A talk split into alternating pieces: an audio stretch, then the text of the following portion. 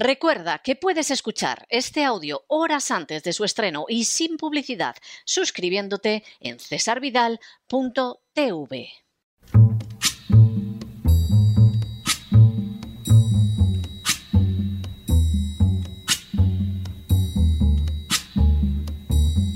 La voz con César Vidal, desde el exilio. When the night has come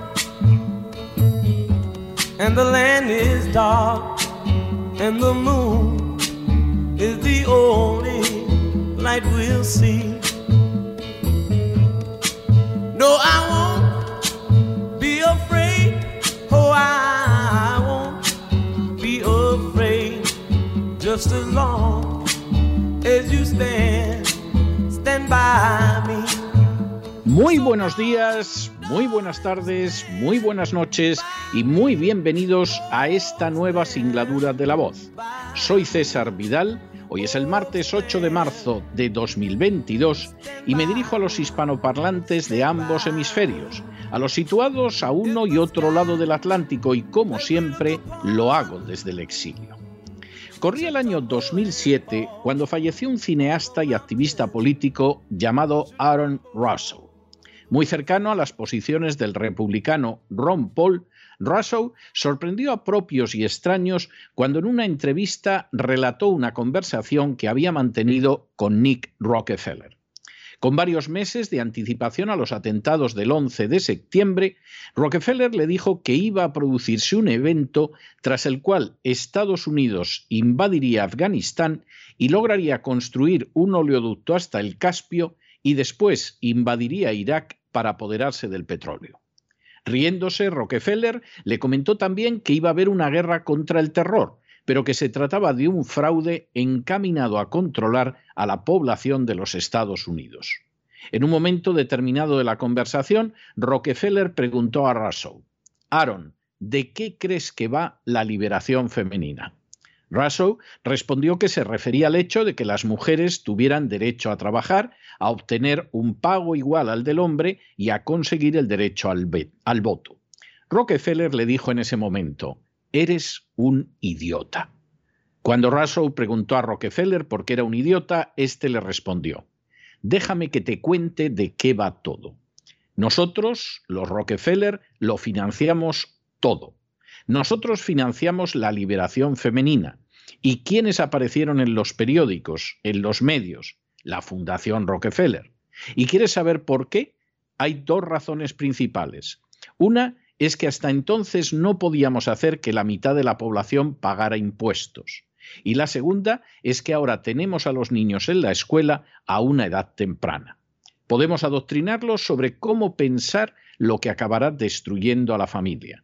Los niños buscan al Estado como a su familia, a la escuela, a los funcionarios como a su familia, y no a los padres que los enseñan. Rousseau concluía su relato diciendo que hasta entonces había visto al movimiento feminista como algo noble, pero que cuando contempló las intenciones que había detrás, de dónde había salido y quiénes lo habían creado, vio la maldad que había detrás de lo que consideraba que era una noble aventura. Apenas Rousseau había concluido el relato de la anécdota, su entrevistador le preguntó si sabía que la conocida feminista norteamericana Gloria Steinem había reconocido en uno de sus libros que la CIA había financiado el órgano feminista Miss Magazine. Rosso reconoció que desconocía el dato y entonces su entrevistador le comentó que las razones para la financiación de la CIA habían sido el poder cobrar impuestos a las mujeres y el destruir la familia.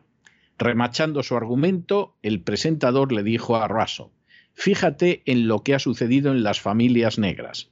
Hace 50 años, solo el 10% de los niños eran ilegítimos. Ahora son más del 90%. Algunas personas creen que son los partidos los que rigen la vida política, o peor aún, que las masas son las que mueven la política. Ignoran que sin saberlo son solo instrumentos de otras fuerzas que intentan modificar la realidad social como si se tratara de un simple pedazo de barro blando. Hoy es el Día Mundial de la Mujer Trabajadora. Lamentablemente, la dictadura de lo políticamente correcto ha vinculado su celebración con una serie de afirmaciones que quizá por repetirse miles de veces han terminado por no resultar apenas cuestionadas, convertidas ya en verdaderos dogmas de fe. La primera de esas afirmaciones es la que ha identificado a la mujer trabajadora con una mujer que trabaja a cambio de un salario y fuera de su hogar. La segunda de esas afirmaciones es la que ha insistido en que ese trabajo realizado fuera de casa es de mayor importancia que el acometido en el hogar y que incluso aquellas que optan por realizar este último solo son mujeres de segunda, pobres féminas atrasadas o simples marujas. La tercera de esas afirmaciones es la que pretende que el trabajo más importante para una mujer es aquel que implica una posición de mando, a ser posible de carácter político, y que por lo tanto esos puestos deben ser especialmente apetecidos e incluso entregados a las mujeres no en virtud de sus méritos reales, sino de una cuota fija.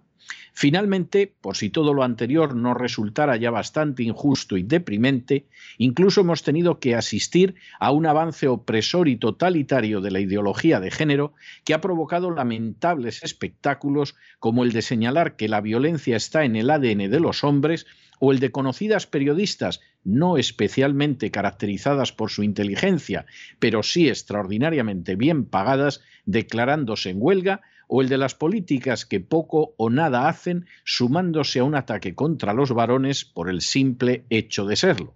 Eso cuando no hemos visto piquetes de feministas que en un día como el de hoy han agredido a los que no se sumaban a sus dislates. Señalemos de entrada, y aunque se nos tache de políticamente incorrectos, que todas las afirmaciones señaladas arriba no constituyen sino falacias groseras y endebles, y que las conductas de los últimos tiempos parecen más bien extraídas de un catálogo de patologías que de mentes sanas y armónicas. En primer lugar, no es mujer trabajadora únicamente la que trabaja fuera de casa para percibir un salario. Por el contrario, durante siglos, incluso milenios, el trabajo de la mujer ha venido vinculado de una manera fecunda y provechosa a actividades que se realizaban en el interior del mundo doméstico. A nadie en su sano juicio, a nadie con un mínimo de decencia, a nadie que conozca la realidad del hogar, se le ocurriría afirmar que esa labor en la casa, en el campo, en la huerta, en el corral, no ha sido ni es trabajo, y por cierto un trabajo muchas veces especialmente duro y meritorio. En segundo lugar, tampoco es cierto que el trabajo realizado fuera de casa sea más digno o resulte una muestra de una mayor categoría moral, psicológica o humana que el realizado en el seno del hogar. Pretender que una doctora, una juez, una dependienta, una periodista desempeñan un trabajo más digno, más honroso o más útil que una ama de casa no solo es una deplorable manifestación de clasismo social, sino también una escandalosa mentira. Mentira que oculta algunos de los hechos más importantes en la historia, como es el enorme papel que la mujer ha desempeñado en la educación de los hijos, en los procesos de socialización, en la enseñanza de la moral, en la estabilidad familiar o en el aporte de patrones para abordar la vida con realismo y solidez. Hoy en día no todas las mujeres son arquitectos, pero durante siglos millones de mujeres construyeron la sociedad desde el hogar. Hoy en día no todas las mujeres son asistentes sociales o enfermeras, pero durante siglos millones de mujeres atendieron de manera incomparable a niños, ancianos y enfermos. Hoy en día no todas las mujeres son educadoras o maestras, pero durante siglos millones de mujeres enseñaron a sus hijos a convertirse en hombres y mujeres de provecho para sí mismos y para la sociedad.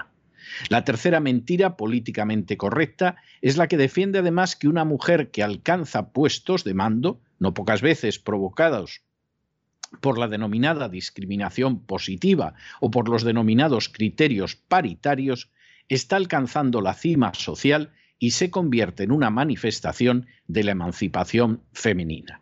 La verdad histórica y existencial es muy diferente.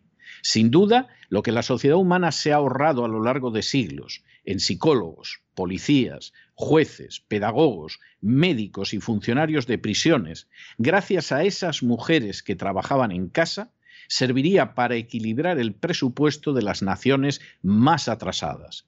Y todo ello sin pensar en recompensas, reconocimientos, medallas o salarios de cargo en ONGs.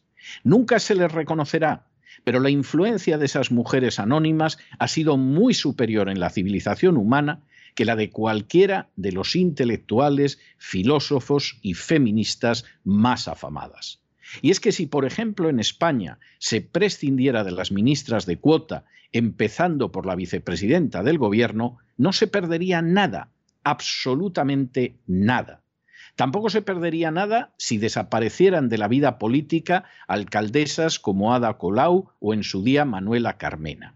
El periodismo no se resentiría en absoluto si desaparecieran maestras del cotilleo y de la superficialidad que chapotean en las aguas turbias de lo políticamente correcto porque no dan para más.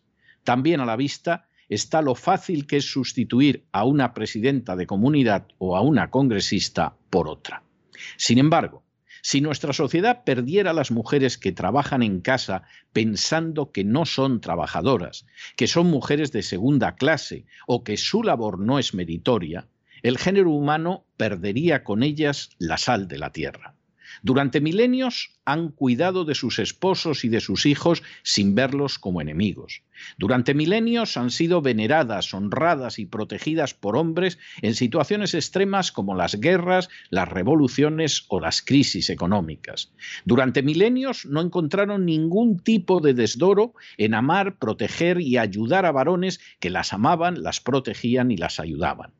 Podemos subsistir sin ningún tipo de problema sin esas mujeres que creen en la guerra de sexos, que se empeñan en atacar de manera continua a los hombres, que han hecho de la monstruosa ideología de género su forma de vivir.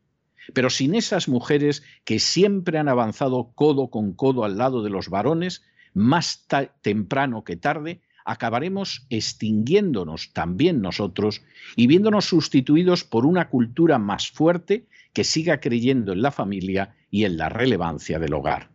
Quizá entonces muchos lo lamentarán, pero ya será demasiado tarde. Pero no se dejen llevar por el desánimo o la frustración. Y es que a pesar de que los poderosos muchas veces parecen gigantes, es solo porque se les contempla de rodillas y ya va siendo hora de ponerse en pie. Mientras tanto, en el tiempo que han necesitado ustedes para escuchar este editorial, la deuda pública española ha aumentado en cerca de 7 millones de euros y una parte no pequeña va a esas organizaciones de femilocas que se dedican a odiar a los varones y a enfrentar a las mujeres con ellos. Muy buenos días, muy buenas tardes, muy buenas noches. Les ha hablado César Vidal desde el exilio. Que Dios los bendiga.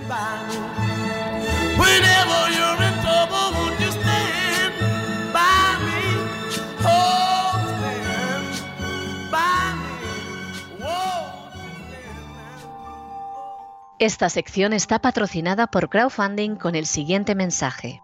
Nuestro Señor Jesucristo, el único Dios verdadero, es misericordioso y nuestro Salvador.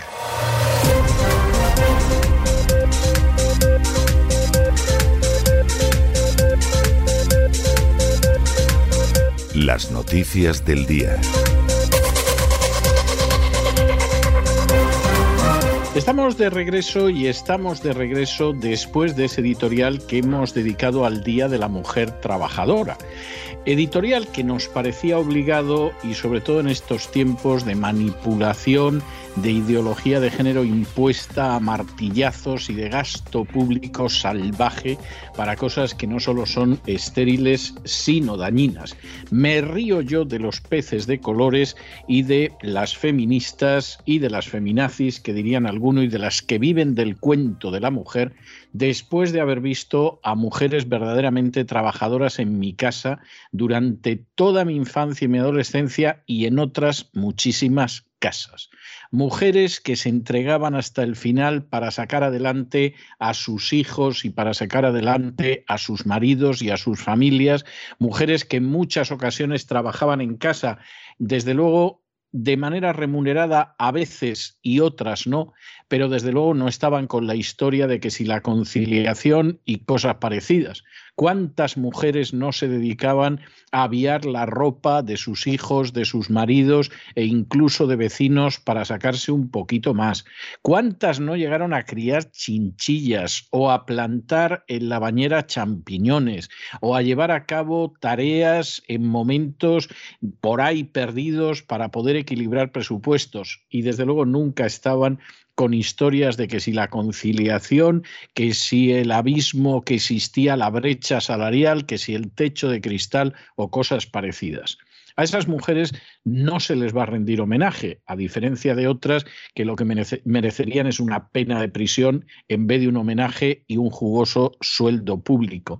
Y sin embargo, esas mujeres a lo largo de milenios de historia han dado lo increíble.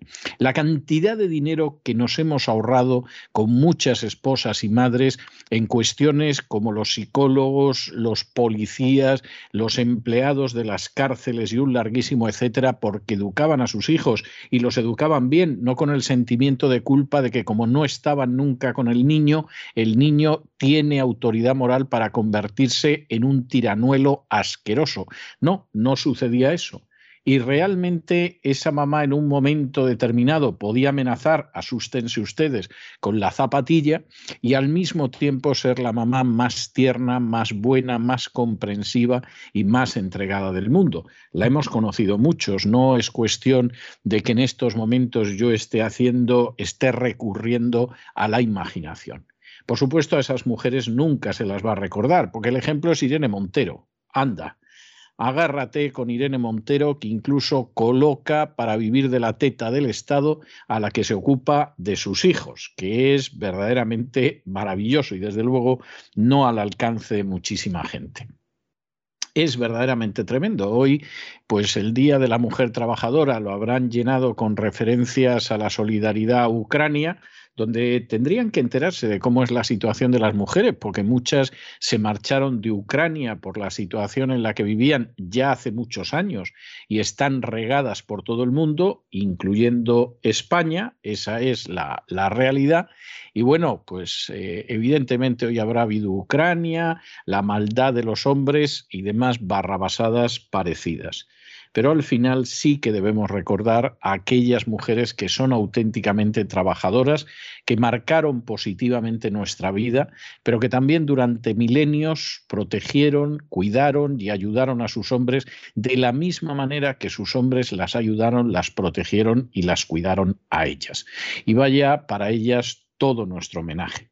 Como también queremos rendir homenaje recordando a esos pescadores a los que retrata magníficamente Alejo Moreno en el documental Los Señores de las Redes, un documental que pueden ustedes encontrar en cesarvidal.tv para suscriptores, un documental que viene después del documental de Alejo Moreno dedicado a los hechos probados de las felonías que comete de manera sistémica y sistemática la agencia tributaria. Tuvimos durante un mes ese documental, terminó el tiempo de exhibición y ahora están los señores de las redes. Y ciertamente es un documental extraordinario, un documental dedicado a esos pescadores españoles que llevan bregando siglos en las durísimas aguas del Atlántico Norte, en los bancos de Terranova, que por supuesto no tienen la menor ayuda del gobierno español, el gobierno español con gastarse el dinero de los contribuyentes en las castas privilegiadas incluidas las feministas que hoy hayan salido a la calle, pues ya tiene bastante, pero esta gente es gente que se juega la vida literalmente, que da muestra de un valor, de un coraje, de una gallardía admirables. Y ciertamente este documental es un magnífico documental que le rinde un homenaje más que merecido. Esa es la realidad. Y en fin, ya que estamos en esta situación, entramos, por supuesto, en nuestro boletín de noticias y lo hacemos empezando por España. Hoy, Día de la Mujer, eh, trabajadora. Eh, ha ido tirándose esto de trabajadora y hablando solo de Día de la Mujer en los ultimísimos años y con unos datos que son tremendos. Dos terceras partes de las mujeres en España consideran que el trabajo de Irene Montero al frente del Ministerio de Igualdad pues es bastante prescindible y bastante desastroso. Dos terceras partes se dice pronto. Es decir, esto del Ministerio de Igualdad, salvo para aquellos que se benefician de ese dinero de los presupuestos que previamente los sicarios de la agencia tributaria les han quitado a los contribuyentes, pues evidentemente no pasa de ser una aberración. Dos terceras partes de las mujeres. Habrá algunos que dirán, ¿y el otro tercio cómo es que está todavía por ahí? Bueno, pues por ingenuidad, porque trabajas para el Ministerio de Igualdad, en fin, por, infinidad de razones, pero dos terceras partes no está mal. Y por cierto, por cierto, el Ministerio de Igualdad acaba de aprobar 20.319 millones de gasto, se dice pronto, ¿eh? 20.319 millones de gasto en euros. Es decir, aquí estaríamos hablando, pues miren ustedes, de 22, 23 mil millones de dólares para un plan estratégico de igualdad. Esto es una animalada. Para que ustedes hagan una idea, el supuesto plan estratégico de igualdad, que es una colosal payasada, sin querer ofender a los payasos, que de todo claro, es el doble del presupuesto de defensa. Y digo yo, si es el doble del presupuesto de defensa, ¿por qué no envían a las feministas a Ucrania? ¿Eh? En vez de, eh, o sea, ya con la cosa como está, hombre, no manden ustedes petróleo y lanzagranadas y todo eso a Ucrania. Organicen ustedes unas brigadas de feministas que vayan por la paz, claro está, como ha dicho la ministra Irene Montero, y entonces van allá y, en fin, se dedican a predicar el evangelio de la paz feminista y tal, y a ver qué pasa. ¿Por qué tenemos que tener gente ahora mismo en Letonia, en Rumanía, que es algo que ni nos va ni nos viene? Que vayan las feministas. No digo que vayan los militares, porque es que los militares tienen un presupuesto que es la mitad de solo el plan estratégico de igualdad pero sería lo lógico para sacarle a esto algún beneficio real, ¿no? Es, es lo menos que tendría que haber en este sentido, ¿no? Vamos, digo yo. En fin, examinamos estas y otras noticias que les afectan con la ayuda inestimable de María Jesús Alfaya, que esa vaya si trabaja y trabaja todos los días. María Jesús, muy buenas noches. Muy buenas noches, César. Muy buenas noches a todos los oyentes de La Voz. Feliz Día Internacional de la Mujer a todas esas mujeres valientes, luchadoras y de buen corazón, a esas mujeres justas. Es un deber luchar por la igualdad, pero la igualdad de todos, de mujeres, hombres, niños, no nacidos, ancianos. No por defender los derechos de uno hay que pisotear los de otros, ¿no creen? Y antes de comenzar con las noticias, recordarles que los suscriptores de www.cesarvidal.tv pueden disfrutar de un documental excepcional dirigido por Alejo Moreno. Se titula Los señores de las redes. Un impresionante documental sobre los pescadores, la vida de estos que faenan en los duros caladeros de Terranova. Y hoy se celebra el Día Internacional de la Mujer y, como saben, la ministra de Igualdad, la comunista Irene Montero, se ha autoproclamado defensora de los derechos de las mujeres, pero la mayoría de las mujeres no nos identificamos con el feminismo que ésta defiende, ya que Irene Montero no es más que la defensora de un feminismo radical que pretende pasar por encima de otros derechos fundamentales, como por ejemplo el de los no nacidos, pregonando nosotras parimos, nosotras decidimos, o trata de imponer un feminacismo que pretende pasar por encima de los derechos de los hombres, que son padres, por ejemplo. Estos son solo algunos de los ejemplos de su concepción totalitaria del feminismo. Irene Montero es la misma que invitaba a los españoles a sumarse a la manifestación del 8M en el año 2019, ocultando, igual que hizo todo el gobierno, la gravedad y el alto contagio del virus del COVID-19 virus que recorría nuestro país, aunque el nefasto jefe de las alertas sanitarias, el que nos tenía que proteger a todos, dijera que solo tendríamos uno o dos casos. Pues la ex del también conocido como Coletas anunciaba hace unos días también que la celebración del 8M cabía también la condena a la guerra. Como ven, todo vale, posicionándose, claro está, al lado de Ucrania. Irene Montero es la misma, repudiada por los colectivos LGTBI, quienes no se sienten representados por ella. Es la misma que ha logrado con sus políticas dividir a estos colectivos más que nunca.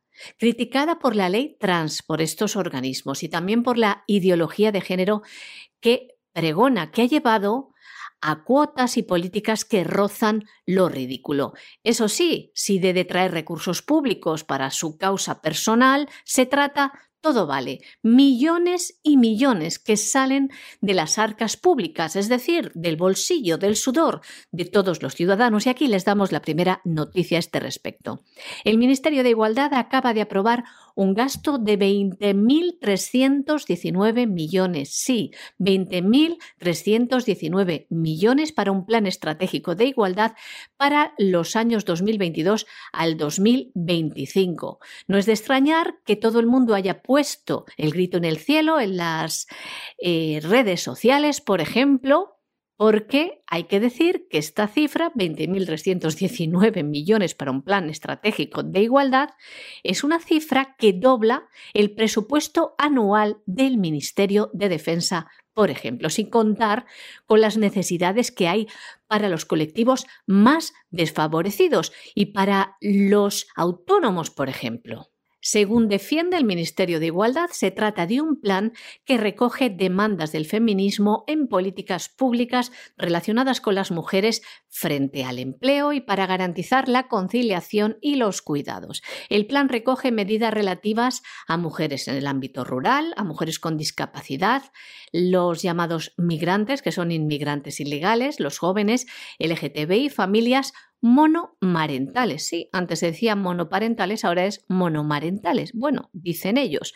Así como también este dinero va para las medidas contra lo que la Montero llama los suelos pegajosos. Recuerden que dijo en una entrevista hace años que le importaba más que romper los techos de cristal acabar con los suelos pegajosos. Decía que no hay igualdad real porque las mujeres han salido del hogar, pero los hombres no han entrado en casa. Y según Irene Montero es necesario hacer políticas públicas que redistribuyan de forma más equitativa las tareas de los cuidados entre hombres y mujeres.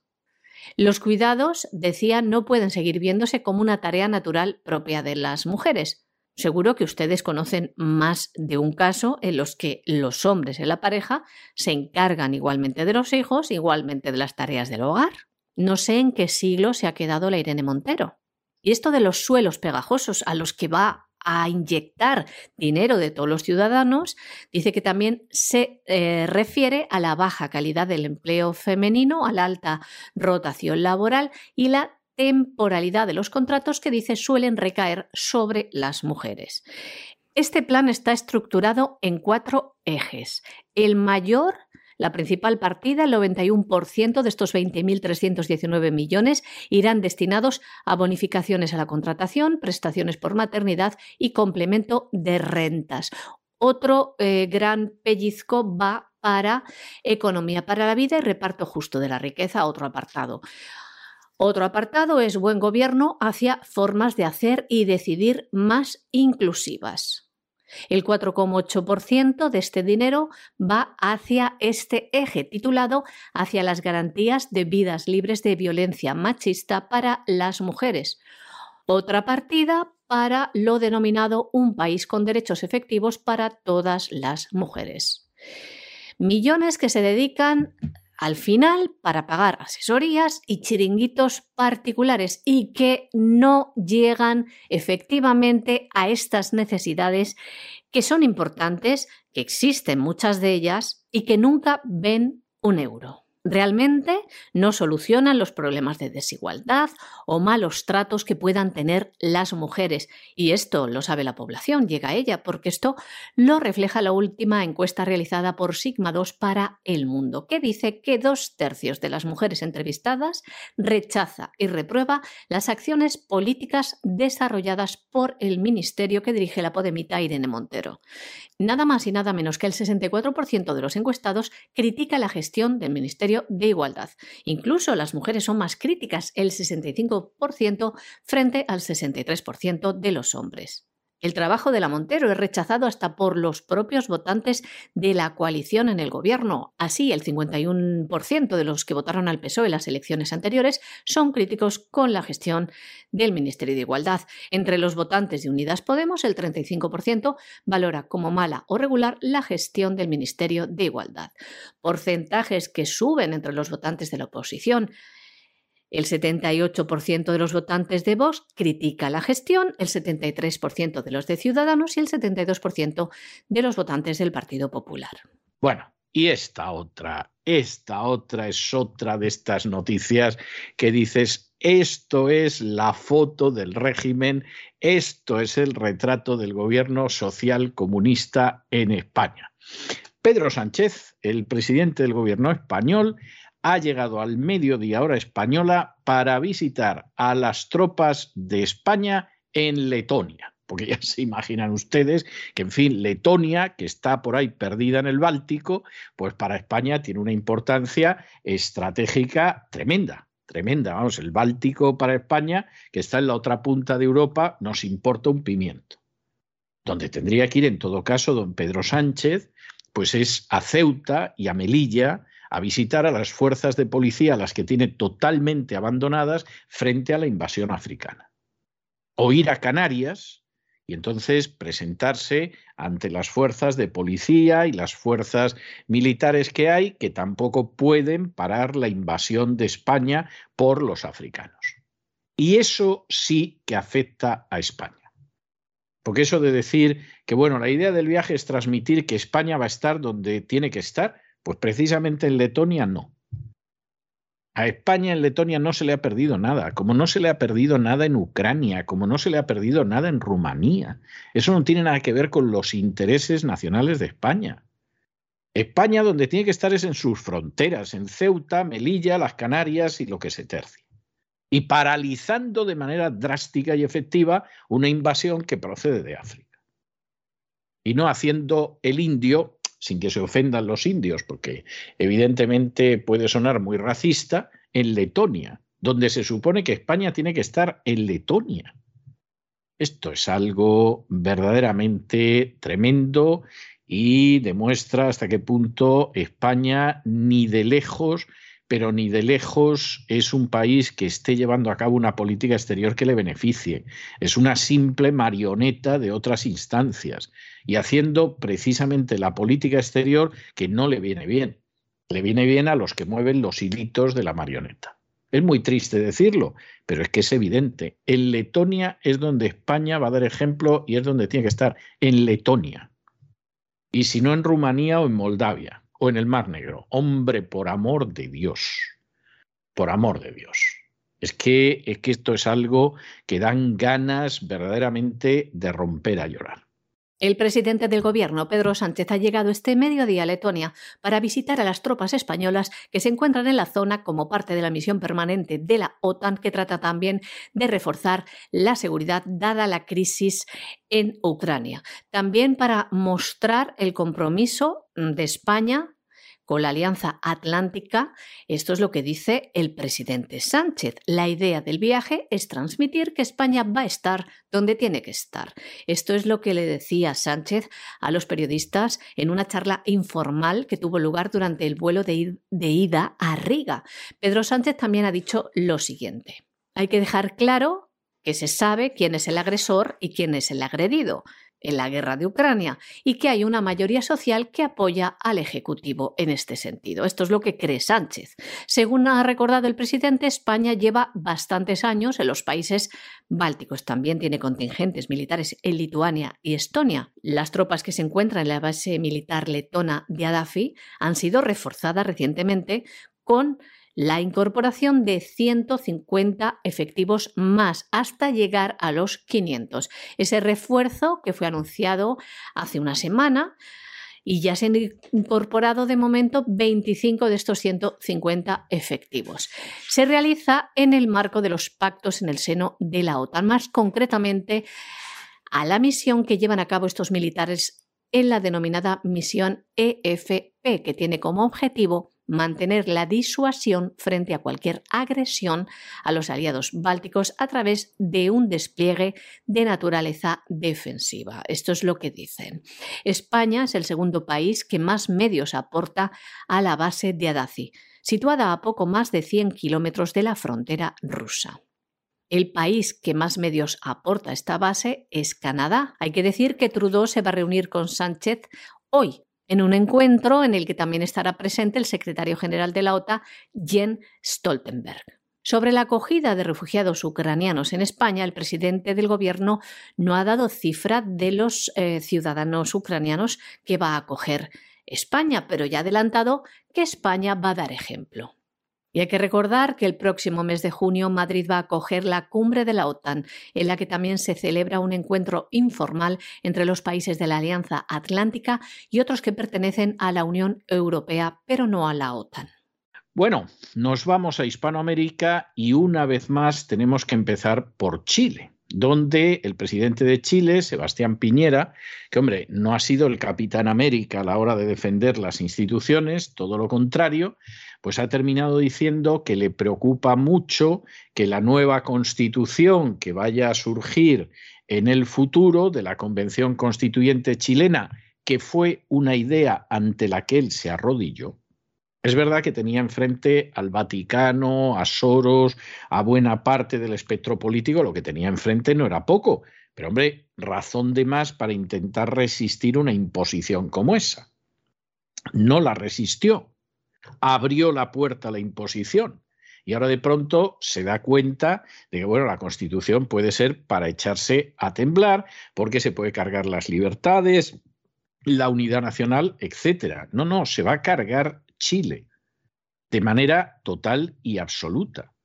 Y se va a cargar Chile por la sencillísima razón de que es una constitución totalmente globalista. Los que no se enteran dirán que va a ser una constitución como la de Venezuela, que es igual que la de Cuba. No, señor.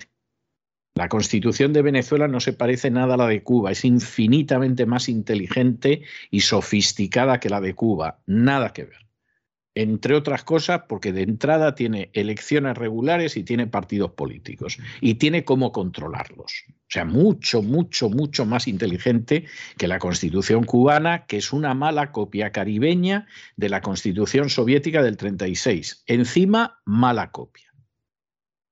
Por el contrario, la de Venezuela está muy bien hecha. Que luego sea perversa es otro cantar, pero no se puede comparar en absoluto. Y la de Chile todavía va un paso más allá porque la de Chile va a ser una constitución absolutamente globalista. Chile se convierte en una colonia, en un protectorado de la agenda globalista, si Dios no lo remedia. O sea, pero así, así de claro.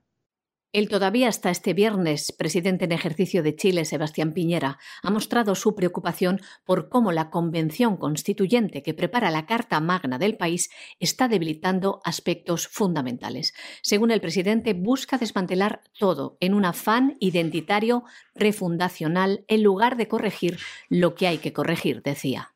Piñera asegura que debilita las libertades fundamentales de la ciudadanía, especialmente la libertad de expresión, la libertad de conciencia y la libertad de emprender. Además, el presidente chileno afirma que esta redacción de la nueva Constitución está debilitando la unidad nacional.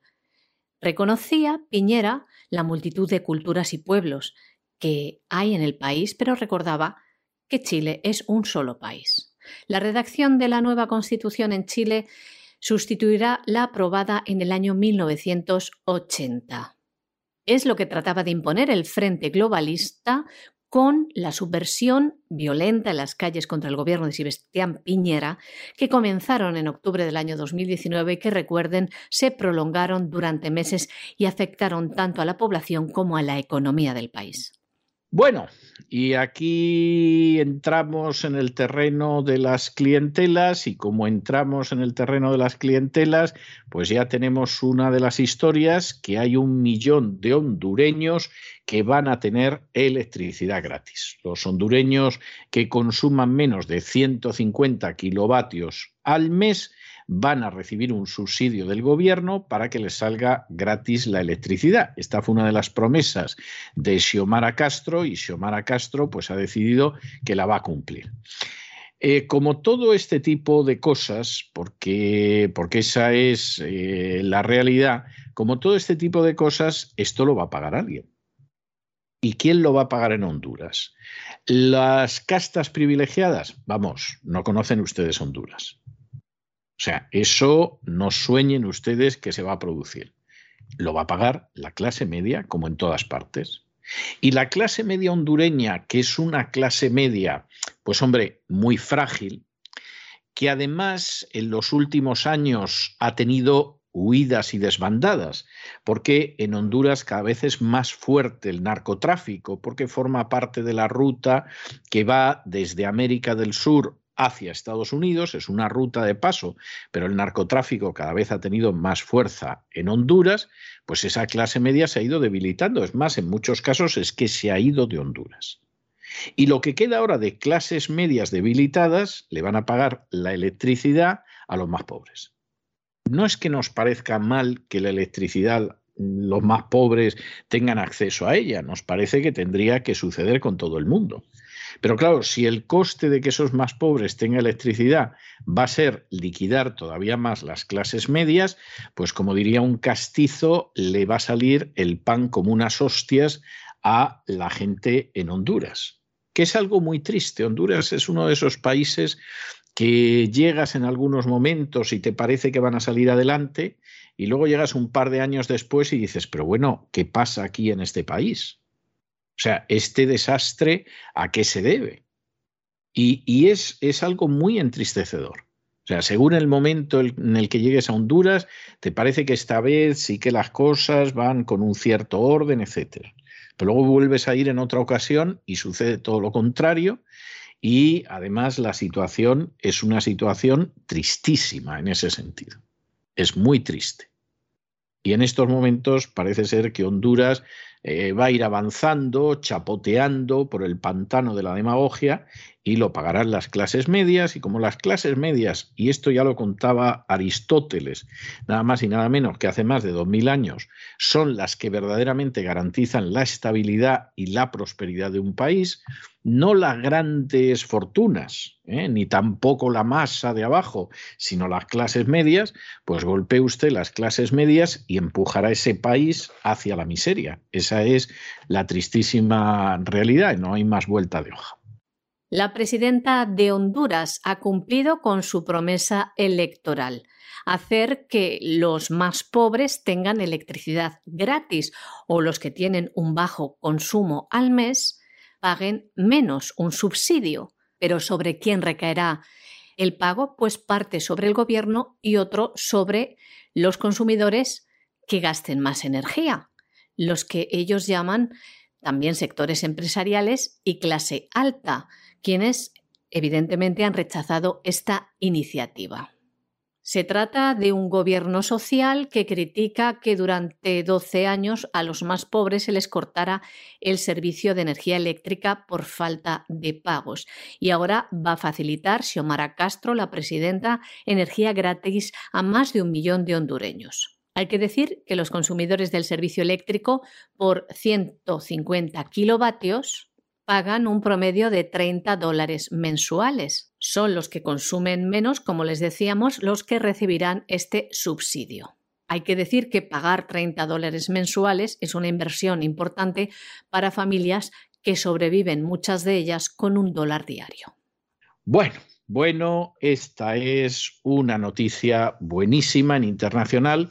Ustedes saben que Josep Borrell, o José Borrell, que era como algunos lo conocíamos hace 40 años, bastante mal ministro socialista, aspirante a dirigir el Partido Socialista, pero tumbado por el, hedor de la corrupción, hedor de la corrupción que le han debido echar perfume, porque nadie se acuerda de aquello, es verdad que hace muchos años, estamos hablando de los años 90, y luego enchufado en Europa, como dicen algunos, bueno, pues ya saben que es eh, una especie de ministro de Asuntos Exteriores de la Unión Europea, aunque él en lo que va, a lo que apunta, es a ver si acaba de presidente del gobierno, de un gobierno de concentración de salvación en España. Y mientras tanto, pues eh, eh, embiste, cornea a Rusia, eh, le da coces a Putin, en fin, está en plan de haber el señorito, el señorito Soros y otros.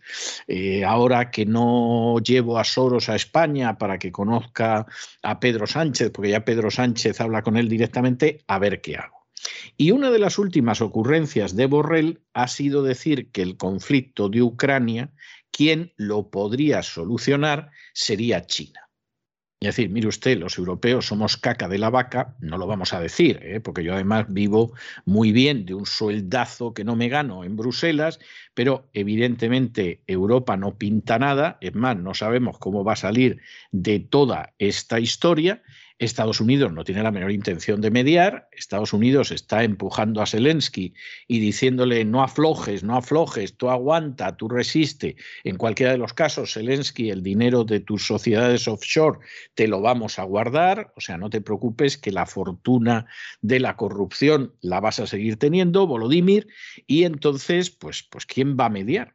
Y dice Borrell, pues que medie China, que medie China, porque además China suele hacer el papel de hombre adulto en estas situaciones. Recuerden ustedes cuando en un momento determinado el complejo militar industrial quería empujar a Donald Trump a una guerra con Corea del Norte. Donald Trump no le hacía maldita la gracia, pero tenía que salir en plan eh, vaquero justiciero y al final el papel de adulto, como en todas estas cosas, lo tuvo que hacer China. Y entonces aquí la idea de Borrell, hombre, a ver si median los orientales, que son los únicos que son una potencia que pueden mediar, vaya confesión de impotencia y de inutilidad de la Unión Europea, vaya confesión, entonces a ver si intervienen y esto vemos cómo va. Y entonces, pues aparece el ministro de Asuntos Exteriores de China, que es un señor que se llama Wang Yi, y entonces Wang Yi pues dice que ellos ya están mediando sea, no, no se preocupe usted, Burrell, que nosotros ya estamos mediando en esto y bueno, pues ya estamos en las negociaciones y todo lo que podemos aportar, pues lo, lo podemos aportar. Eso sí, que quede claro, porque ya lo ha dicho China, que nosotros no vamos a condenar a Rusia, que esto no lo calificamos de invasión y que además las sanciones contra Rusia las consideramos ilegales. ¿Eh? Podemos mediar, pero esto que quede claro. ¿Por qué? Hombre, porque los uigures, que son los habitantes de una región de China de mayoría islámica, a la que el gobierno chino pues tiene sometido a un control, pero verdaderamente feroz, a un control feroz. Aparte de que Occidente no se ha puesto a sancionar a China por lo de los uigures, aunque sea seguramente peor que lo que está pasando en Ucrania, pero no la está sancionando, porque China es China y, en fin, nos podemos quebrar nosotros sancionando a China, como los uigures ya han dicho que se manifiestan solidarios con Ucrania y que a ver si así les conceden visas para salir de China, pues ya se pueden ustedes imaginar que los chinos han llegado a la conclusión de que con estas cosas pocas bromitas. ¿eh? No vengamos con tonterías aquí de la solidaridad de Ucrania, que nosotros por ahí no vamos a ir ni locos. Y, por supuesto, eh, nosotros ya eh, estamos interviniendo en esto, de modo que Borrell te puedes meter la lengua en el lugar más oscuro del cuerpo que tengas, porque nosotros ya estamos en esto. Y vamos a mandar ayuda humanitaria y todo lo demás, pero eh, aquí realmente nosotros somos socios estratégicos de Rusia y si piensan ustedes que con toda su propaganda y toda su verborrea nos vamos a salir de los intereses nacionales, están equivocados. ¿eh? Eso lo puede hacer Pedro Sánchez. ¿Eh? O lo puede hacer pues, cualquier presidente europeo, que de pronto decida que su país tiene que estar en Letonia, pongo por caso. Pero los chinos defienden sus intereses nacionales y no tienen un Wall Street que marca la política que hay que seguir, aunque sea en contra de los intereses nacionales, ni tienen tampoco un complejo industrial militar que marca la política china. No, no, es al revés. Es el gobierno chino el que decide todo eso y efectivamente lo que les importa son los intereses nacionales, no los intereses de determinadas oligarquías. Y por eso nos están adelantando de una manera que verdaderamente da pavor, pavor. El ministro de Exteriores de China, Wang Yi, ante las peticiones de mediación en el conflicto, ha asegurado que China ya actúa como mediador entre Rusia y Ucrania, el fin, que acabe la guerra. China asegura que recomendó a Vladimir Putin, el mismo día de la operación rusa en Ucrania, que dialogaran porque le decía que cuanto mayores son las divergencias, mayor es la necesidad de negociar. Y de hecho, Wang Yi apuntaba a que gracias a su mediación ya se han producido dos rondas de negociaciones y esperan progresos en una tercera ronda. Fue Josep Borrell, jefe de la diplomacia de la Unión Europea, quien apuntaba que el único mediador posible era China, ya que Estados Unidos no podía serlo y la Unión Europea tampoco. Es evidente porque se han posicionado muy claramente. China ha adoptado en el conflicto lo que algunos expertos han descrito como una neutralidad escorada. China es prudente, pero sabemos que Moscú es un socio estratégico. Sin ir más lejos, el pasado 4 de febrero se reunieron Vladimir Putin y Xi Jinping y firmaron una declaración en la que aseguraban que la cooperación bilateral no tiene límites entre ellos. El gobierno chino no ha condenado el asalto ruso, que evita calificar de invasión, y ha descrito, por otro lado, como ilegales las sanciones que Occidente ha impuesto contra el gobierno ruso. El ministro de Exteriores de China ha asegurado que la colaboración entre los dos países es sólida como una roca y que las perspectivas de colaboración futura son inmensas. El conflicto en Ucrania, decía, no afecta a esta relación y lo hacía del siguiente modo. Les leemos. No importa lo siniestra que sea la situación internacional, tanto China como Rusia mantendrán su determinación estratégica y seguirán avanzando su asociación estratégica exhaustiva de coordinación en la nueva era. Y añadía, China y Rusia son socios estratégicos muy importantes el uno para el otro y su asociación contribuye a la paz y a la estabilidad del mundo. En cuanto al conflicto en Ucrania, Wang Jin aseguraba que la Cruz Roja China va a enviar ayuda humanitaria a Ucrania tan pronto como le sea posible.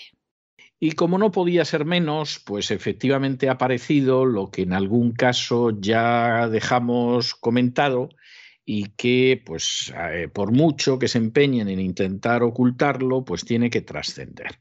Y es que Estados Unidos contaba con laboratorios de armamento biológico en suelo ucraniano. Esto era tan claro que aparecía incluso en la página web de la Embajada de Estados Unidos en Kiev, que ahora los cursis les he dado por llamarla Kiev, hay que ser tontos. Esto es como los cursis que hablan en español y dicen Girona. Igual, igual. El mismo tipo de tonto, de estúpido y de cursi. Y entonces, en la embajada en Ucrania, en Kiev, que fue la primera capital de Rusia y ahora es capital de Ucrania, para que vean ustedes la vinculación histórica, pues la embajada americana tenía esa referencia dentro de la página web y empezó a borrarla la semana pasada. El problema es que, claro, ya había multitud de pantallazos al respecto. ¿Y qué sucede? Pues hombre, que en su avance el ejército ruso ha ido encontrando documentación, por mucho que estén quemando archivos, y resulta que en esos laboratorios de Estados Unidos en suelo ucraniano, pues se cultivaban plantas tan bonitas y aromáticas como la peste, el antrax, el cólera, etcétera, etcétera, etcétera. Claro, esta es otra de las cosas que unido al armamento nuclear, pues era como para que Rusia estuviera tranquila. O sea, es de estas cosas y no nos vamos a engañar. ¿eh? O sea, vamos a ver, aquí vamos a dejarnos de propaganda y de pamplinas, sobre todo. Si en territorio mexicano los rusos, digo territorio mexicano, como podría decir Puerto Rico o pudiera decir Cuba, los rusos hubieran tenido laboratorios de armamento bioquímico o estuvieran pensando en poner bombas nucleares, Estados Unidos hubiera entrado, pero bueno, mucho más rápido, de manera mucho más contundente y nada de baza diplomática ni cosa parecida. O sea, o desarma usted eso o le atizo. Y el que crea que no, que se acuerde de lo que fue la crisis de los misiles en el año 61. ¿eh? Luego pueden ustedes contar lo que quieran, creerse la propaganda, en fin. Esto ya queda al arbitrio de cada uno y no vamos a ser nosotros los que les digamos cómo se tienen que comportar. Pero esta es otra de las historias de la supuestamente víctima ucraniana. La víctima ucraniana es de cuidado. Y la población de Ucrania está huyendo de manera mayoritaria y se está marchando como se marcha, porque ya de Ucrania, bajo los nacionalistas ucranianos, se ha ido la mitad de la población en los últimos años. Que no nos lo cuenten y nos hablen sobre todo de la gente que se va de Venezuela o de la gente que se va de Cuba es otro cantar. Pero Ucrania está en una situación de éxodo desde los años 90 y se ha ido la tercera parte de su población y no se han ido porque sí.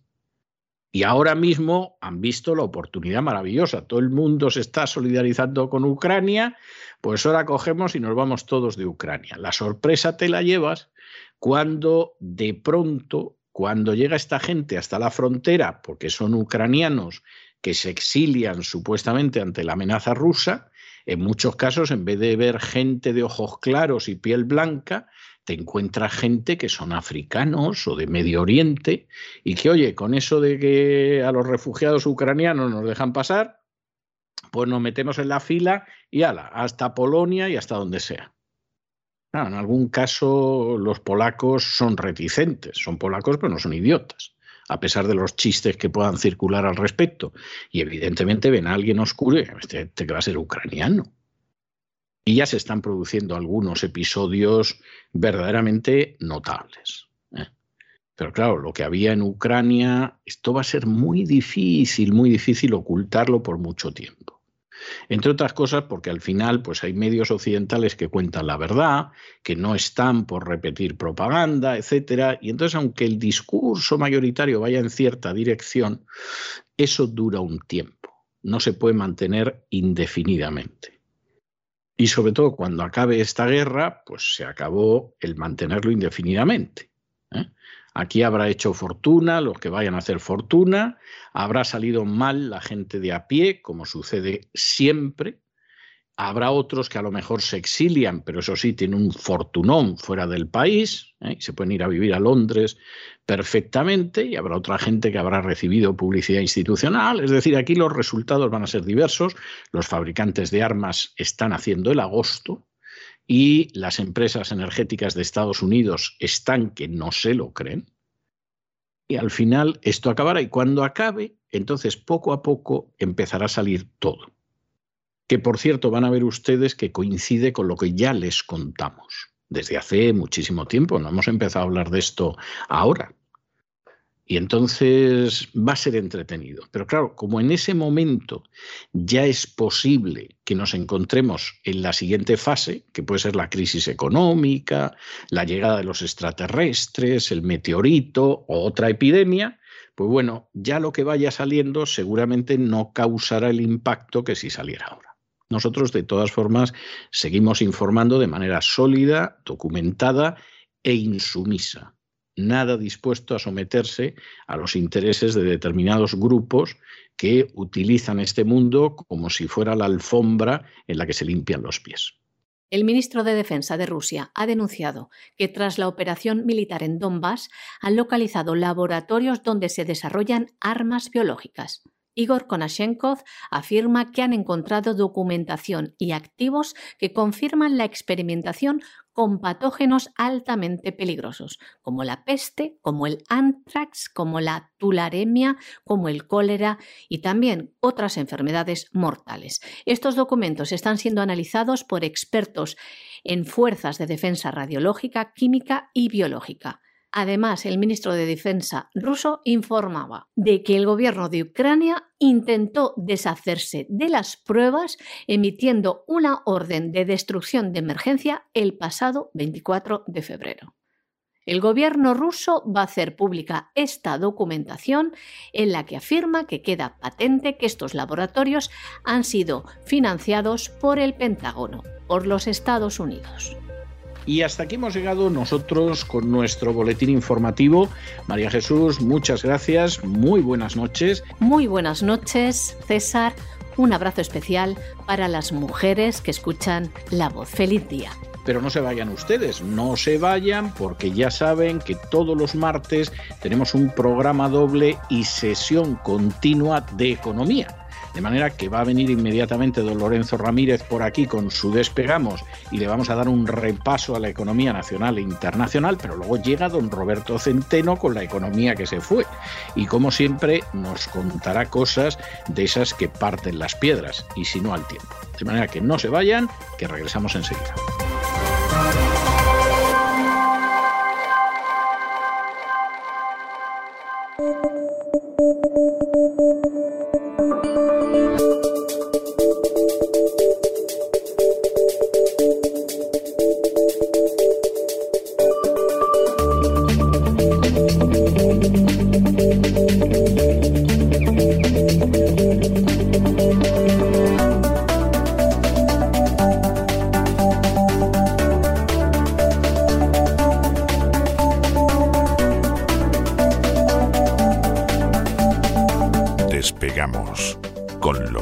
Ramírez. Corremos raudos y veloces hacia nuestro avión, atravesamos el umbral, nos tiramos en plancha sobre los asientos, nos abrochamos los cinturones despegamos y nos vamos elevando por los aires hasta alcanzar nuestra altura y nuestra velocidad de crucero. A mi lado, don Lorenzo Ramírez, deje usted de jugar con ese boomerang que nos va a saltar un ojo alguno. ¿Qué piensa usted dedicarse a la caza del canguro en Australia o, qué piensa hacer? Buenas noches. buenas noches, don César. Además es de los buenos, ¿eh? De esos, de esos de madera buenos. Por eso, estése quietecito, a ver si lo va a lanzar y nos va a dar un boomeranazo a alguno de los que estamos pues, cerca. Corre en peligro, bueno, usted de entrada, evidentemente, y todos nuestros amigos también, porque yo no he conseguido nunca que vuelva. Es decir, yo tirar el, boomerang lo he tirado muchas veces, eh, sobre todo en mis años mozos. Ya de mayor lo que tiro son otras cosas, pero bueno. Eh, y nunca vuelve, nunca volvía. Y yo, no sé, yo me quedé un poco traumatizado ¿eh? con aquello. Yo decía, bueno, pero ¿vuelve realmente o no vuelve esto? Bueno, yo recuerdo de niño que efectivamente me hice con un boomerang y lo lanzaba y me pasaba lo mismo que a usted. Es decir, el boomerang más o menos volaba, se caía al suelo y se acabó. Pero siendo un poquito más mm. mayor y siento no haber cultivado esta estabilidad. Este noble arte, ¿no? No, no recuerdo exactamente cómo lo lancé, pero dio la chiripa de que golpeaba y volvía. Y entonces, durante unos días de unas vacaciones de verano, pues iba yo como un tonto con una tiza, pero más bien en plan un tonto con un boomerang, porque había conseguido lanzarlo y que golpeara y volviera, ¿no? O sea, ahora, no me pregunte usted cómo lo hice, estoy convencido de que salió de, de, chiripón, de casualidad, y luego ya había sabido cuál era la casualidad y siempre lo lanzaba así, ¿no? Pero sí, sí, hay una forma de lanzarlo que funciona, yo doy fe, eh, a mí me sirvió quizá para un par de semanas en verano y le puedo decir que, forma parte de mis recuerdos más felices de infancia, cuando aprendí lo del boomerang, que como todos los conocimientos útiles los va olvidando uno, ¿no? Y se acuerda de otras cosas, pues del nombre de los ministros y cosas así, que no, no tiene ninguna utilidad. o de la deuda que tiene la seguridad social, como es mi caso, ¿no? Estas cosas que no suceden, ¿no? ¿Por qué hablamos de boomerang? Porque ya yo creo que está bastante claro esto de las sanciones boomerang, las sanciones a Rusia que se convierten en un boomerang porque efectivamente las lanzamos o las lanzan nuestros, eh, eh, iba a decir amados burócratas, es que yo como la ironía no se entiende, pues los burócratas ¿no? que dirigen nuestros designios lanzan ese boomerang y luego pues nos vuelve a nosotros con la mala suerte eh, de que nos da en toda la cabeza. Poco a poco están surgiendo voces ya en el mercado que apuntan a que se avecina una crisis financiera global. No somos cuatro locos. Ayer apuntábamos un poco este tema. Es una crisis financiera de la cual todavía no conocemos ni su extensión ni su alcance, pero que está preocupando eh, a los analistas y a los inversores hasta el punto de que algunos de ellos ya están modificando sus estrategias y carteras para protegerse del impacto. La crisis eh, energética, eh, crisis inflacionaria, está provocando ya la parálisis absoluta de la industria en Europa. que ya venía pues, sufriendo serios problemas, como hemos avanzado aquí en los últimos tiempos. Pero las sanciones económicas impuestas a Rusia tras su intervención eh, militar en Ucrania terminarán golpeando a los países occidentales que las han diseñado, no solo en términos de inflación, que es lo más evidente, sobre todo, pues ahora se habla mucho del precio de la luz, ¿no? El precio de la luz, don César, ya no es que esté en el nivel más alto de la historia, es que yo no sé si en algún momento de la historia va a volver a estar a este nivel cuando pase esto. Bueno, bueno, le ha salido a usted una frase, pero mortal. No sé si está en el nivel más alto de la historia, pero no sé si habrá un momento de la historia en que esté a este nivel. Mire, don Lorenzo, usted se ha empeñado en que yo le escuche algunas frases y diga, ¿por qué no se me ocurrió a mí antes? Y, hoy lo ha conseguido otra vez. O sea, es que la frase es buenísima, buenísima. Muchas gracias, veniendo de usted además, que bueno, eh, llevo leyendo su libro desde que era no tan pequeñito, porque no nos llevamos tanta edad, pero efectivamente muchas gracias, don César. La verdad es que eh, está poniéndonos a prueba esta crisis a todos. Algunos eh, que llevamos ya tiempo indicando que había problemas, pues no nos estamos alegrando. Otros parece que sí, que se alegran. Eh. Yo en mi caso no, yo en mi caso estoy bastante triste porque podíamos haber evitado en buena medida lo que está ocurriendo más allá de guerras, ¿no? ¿Qué va a pasar además de la inflación? Pues pérdida de estabilidad de un sistema financiero que lleva años caminando a lomos de la política monetaria ultraexpansiva de la banca central, se ha quedado prácticamente sin herramientas y ya está avanzando Bloomberg. No puedo dar más información porque solo lo, lo indica la agencia Bloomberg. Vamos a esperar, yo creo que a lo mejor mañana tras, o pasado, mejor dicho, tras la reunión del Banco Central Europeo, sabremos en más detalles, pero don César se está hablando ya de crear o emitir eurobonos, ya no solo para financiar el Next Generation EU ni para financiar las ayudas al desempleo, como hasta ahora, sino directamente para comprar armas y financiar la energía. Estos son eh, los elementos sostenibles eh, de los que hablamos el otro día. Se iban a incluir en la taxonomía de la Unión Europea. Se estaba planteando que los criterios ESG de sostenibilidad se aplicaran también a las armas. Eh, es una barbaridad, es una locura, pero sabíamos que tenía una razón y la razón es básicamente avalar con el dinero de los impuestos futuros de los europeos la compra de armamento y la financiación de una transición energética que básicamente lo que va a provocar es una recesión de caballo está ya en marcha, básicamente, ¿no? Yo, ¿Cómo era la canción mm. aquella que cantaba la de Operación Triunfo, la de Europe's Living a Revelation? Era, era ah, lo que... Celebration, Celebration era. A Celebration, pues mire, mejor me lo pone. En eso estamos, o sea, estamos en que Europe's living a celebration. Hmm. Yo era más de Bisbal, de todas formas, ¿eh? pero bueno. Y no, a mí me da igual, pero es que me bueno, en esa salían todos de coro, cantaba Rosa, pero salían de coro, pero efectivamente, efectivamente lo que vamos a tener es a celebration. ¿eh?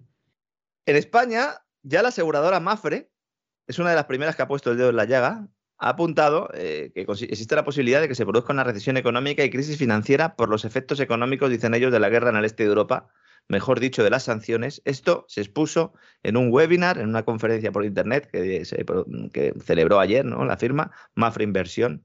Y eso, esa fue la consideración que hizo el economista jefe de la firma, Alberto Matellán. El presidente de BVA, Carlos Torres, también ha advertido a los accionistas de la entidad en una carta que la nueva situación geopolítica y económica que crea el escenario ibérico tendrá importantes repercusiones a largo plazo, dice él, ¿eh? eludiendo el, el, follón que tiene BBVA ahora mismo. Claro, más allá de su desembarco en México, bueno, de su desembarco, de su aumento de la cuota de mercado en México, donde ya es líder, el problema que tiene fundamentalmente es Turquía, la inflación es que ahí es, que está creciendo, don César, a, un ritmo espectacular. Es que ahí sí que hay hiperinflación en, en Turquía. Algunos están diciendo que la estrategia de Erdogan en realidad pasaba por crear esa hiperinflación para ser competitivo en la venta al exterior, pero claro, si te cargas tu divisa absolutamente del todo, claro.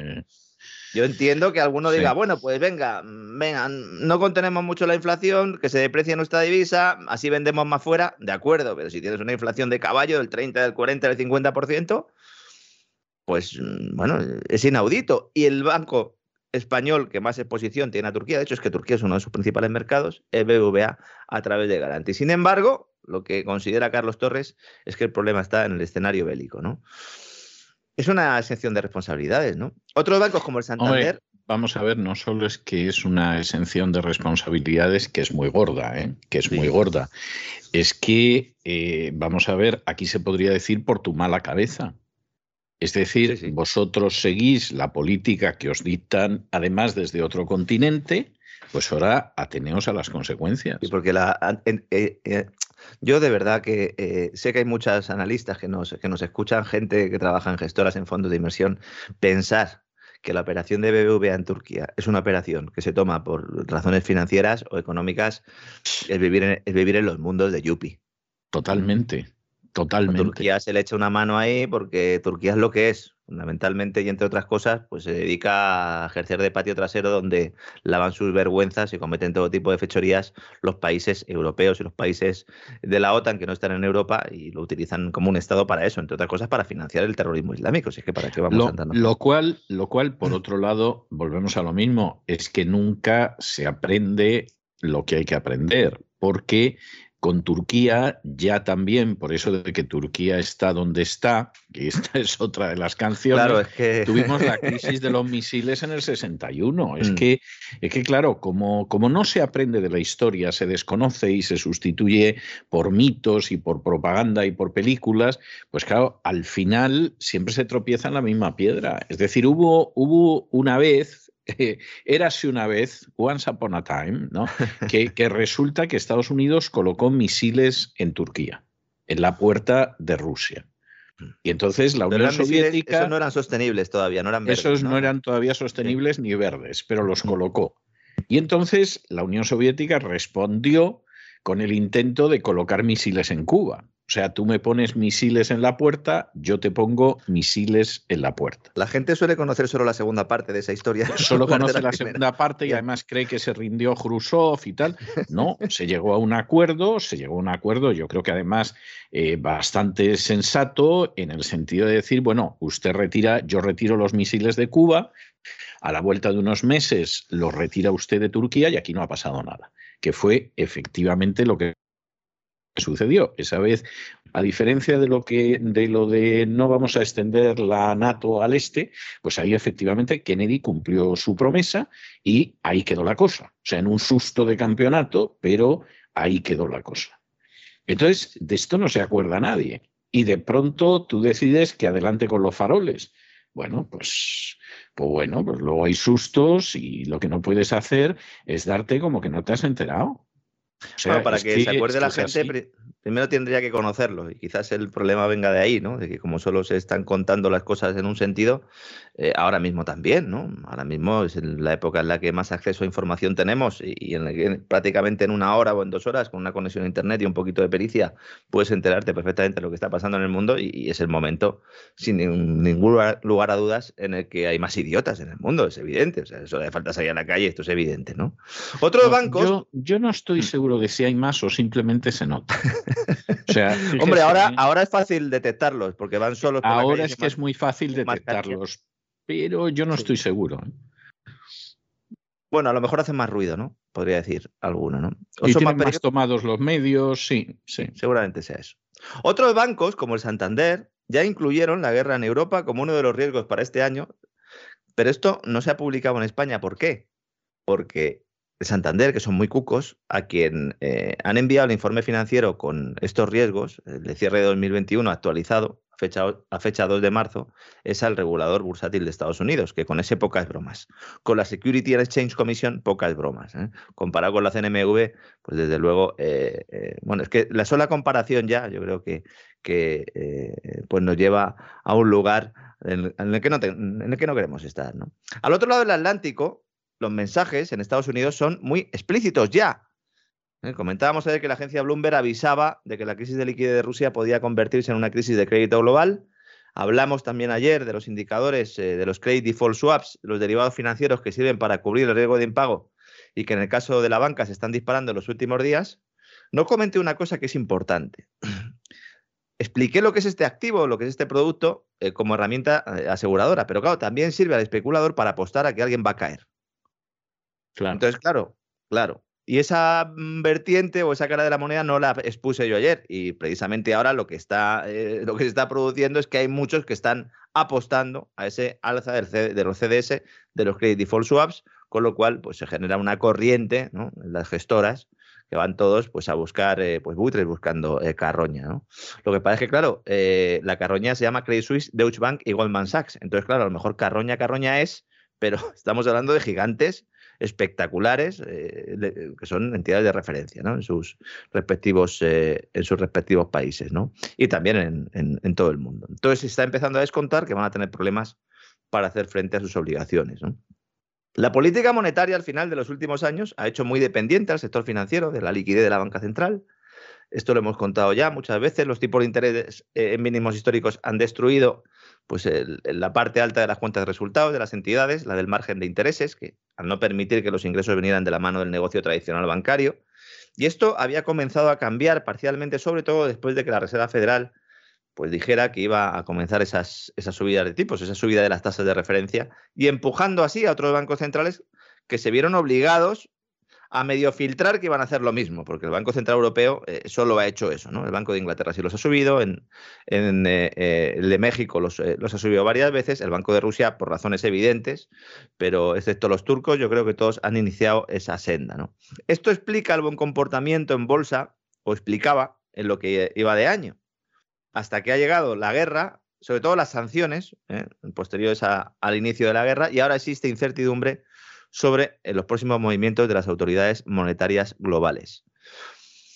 Aunque algunos están especulando con la idea de que el mayor riesgo a corto plazo eh, para los mercados es que se produzca una restricción de la financiación, es decir, que haya un problema para financiarse, por lo menos eh, que sea más caro, lo que realmente le está preocupando ahora a los que saben es el riesgo crediticio que se avecina, un credit crunch, porque el mercado puede no ser capaz de digerir eh, las pérdidas derivadas de las sanciones y la crisis de liquidez posterior que se puede producir después, ¿no?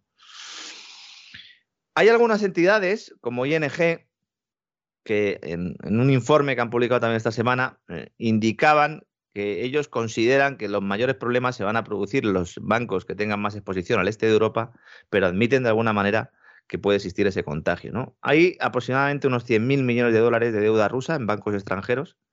La agencia bancaria está bien, ¿no? Está bien. Y que se sepa, ¿eh? ojo, que se sepa. Exactamente, que se sepa. Usted lo ha dicho.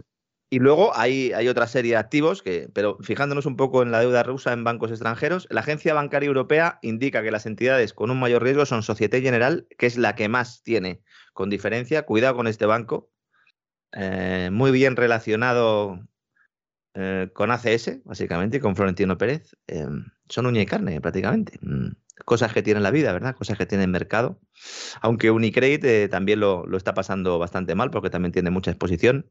Pero eh, hay que tener en cuenta que en un mundo como el actual, de globalización financiera, las perturbaciones en la cadena de pagos se transmiten al resto del sistema de forma imprevisible. Y este es el mayor problema que hay, que no se puede prever, porque las, las tuberías, las cañerías por donde transcurre el curso del flujo financiero, se paralizan. Se paralizaron ya en 2008-2012, se paralizaron en otoño de 2019 con aquella crisis del mercado de repo en Estados Unidos y ahora estamos eh, viendo un poco este efecto, ¿no?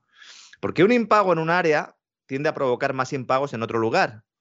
Y llega un momento en el que la cadena experimenta una ruptura y ahí se puede decir que se produce el credit crunch. Entonces, con la expulsión de Rusia del mundo de las finanzas internacionales, expulsión que todavía no se ha producido, porque es que he estado revisándolo, eh, yo de verdad no sé cómo el personal no, nos informa un poco mejor, sobre todo para informar a los demás. Hasta el 12 de marzo no están expulsados los eh, bancos eh, rusos seleccionados del sistema SWIFT. Estamos a 8 de marzo. Sí, no es que quede mucho, pero vamos, todavía no queda mucho, claro, exactamente. Entonces, se están anticipando movimientos, sí, pero todavía no se ha producido. Entonces, una vez que esa expulsión de Rusia se haga efectiva, esto va a crear muchas interrupciones en los pagos y existe la posibilidad de que se produzca ese evento de credit crunch. Estamos hablando de una economía eh, que tiene muchos vínculos con el exterior a través de exportaciones de materias primas y también exposición bancaria. Y muchos de estos vínculos, y por eso decía antes que es una cifra que a lo mejor puede ser mayor, tienden a ser opacos porque después de las eh, eh, sanciones que se pusieron a Rusia, mm, pues después del golpe de Estado del Maidán de 2014 y la posterior anexión de Crimea, eh, muchos vínculos eh, con Occidente de Rusia pues permanecen ocultos básicamente para que no fueran sancionables, ¿no? Y esto está generando mucha incertidumbre. Hay gestores de inversión que van incluso más lejos y apuntan que estamos a las puertas de una crisis financiera de una magnitud comparable a la que se produjo tras la caída de Lehman Brothers. Hay gestores en esta línea. Una de ellas es Casey Woods, eh, que es la consejera delegada de ARK Invest, una de las gestoras estrellas de Wall Street, que la verdad ya venía avisando de la fragilidad de los mercados tras años de adicción a la droga monetaria. Y aunque estaba en hora de bajas, otra vez resurge eh, su mensaje, ¿no? Muchos se están olvidando ya. ¿Usted ha visto la segunda parte, a lo mejor no, de la película de dibujos animados de Buscando a Nemo, que es Buscando a Dory? No, esa no la he visto. Vi buscando a Nemo y me emocioné. ¿eh? Eh, tengo que reconocer, también es verdad que iba, creo recordar que fui con mi hija y ahí en el cine y tal, y me acabé emocionando, pero la otra no la he visto, ¿no? Pues buscando a Doris la película de la amiga de Nemo, bueno, también sale en la primera, ¿no? Que se olvidaba de todo, la pobre, que, no tenía memoria a corto plazo, ¿no? Entonces se iba olvidando de todo. Pues yo creo que un poco todos eh, somos Dory en estos momentos, o por lo menos está sucediendo eso en la sociedad actual, porque muchos se están olvidando del escenario del día antes de la intervención rusa. Parece que el día antes de la intervención rusa todo iba estupendamente, oiga. El día antes. Crecimiento eh, económico, recuperación, escudo social, la pandemia se estaba acabando. El día antes. Eh, el día antes y meses antes, y el año pasado, el año de antes, había gente que yo me encontraba en el supermercado o paseando, cosa por el estilo, y todos o casi todos se acordaban de la madre de Biden y no en un sentido precisamente elogioso ni afectuoso. ¿eh? Que luego le quieran cargar el muerto a Putin es otro cantar, pero, pero vamos, la inflación de este país no ha tenido una inflación igual en los últimos 40 años. el mundo, el mundo. Y el mundo igual. ¿Eh? O sea, lo de Ucrania hay gente a la que le viene de maravilla para taparse las vergüenzas. Y luego hay gente que le, le viene como una pedrada en el ojo.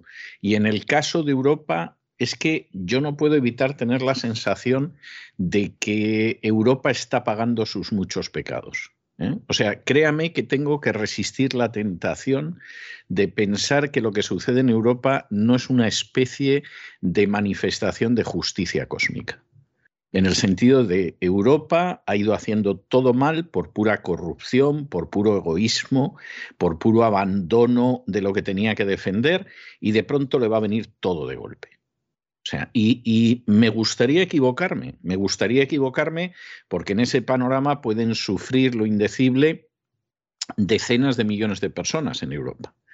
pero, pero no puedo evitar pensarlo. Es por justicia cósmica, que repartan un poco, ¿eh? porque la Reserva Federal no se puere ir de rositas. Bueno, eh, vamos a ver qué pasa con la Reserva Federal, ¿no? el eslogan debería ser desde 1913 haciendo el mal, ¿no? Sí, efectivamente. efectivamente, sí, sí. Sí, bueno, pero yo no descarto eso en una fase ulterior.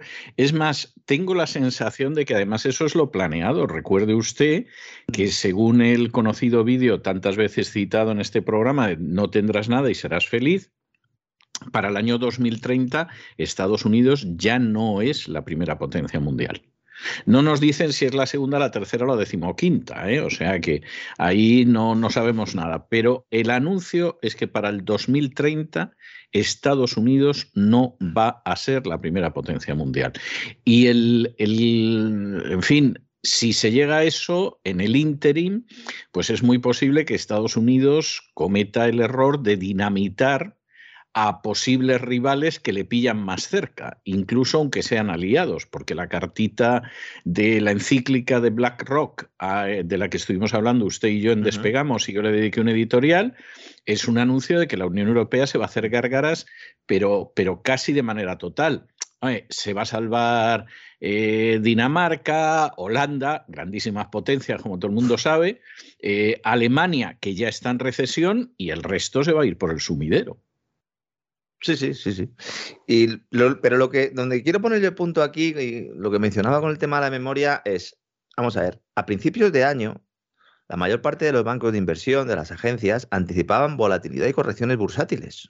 De hecho, algún, muchos titulares. Aquí no he querido yo hacer mucha sangre porque no me gusta sacar noticias del tipo de la gestora tal indica que la bolsa norteamericana mm, necesita o, se puede producir en ella un ajuste del 20% porque le estaríamos haciendo el juego. Pero esos, esas noticias salían al mercado y salían en medios de comunicación eh, de masas. ¿eh? Y todo el mundo que esté escuchando esto y de vez en cuando entre en algún periódico económico dirá, pues sí, esto era así, ¿no? Aquí lo hemos contado eh, sin dar cifras, ¿no?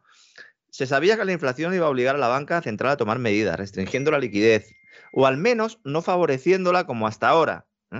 La Reserva Federal y el Banco Central Europeo ahora mismo son gigantescos hedge funds con unos balances que han crecido como la espuma, sobre todo tras la pandemia, y ahora toca poner todos esos activos en el mercado, o tocaba. Y se había extendido ya el miedo.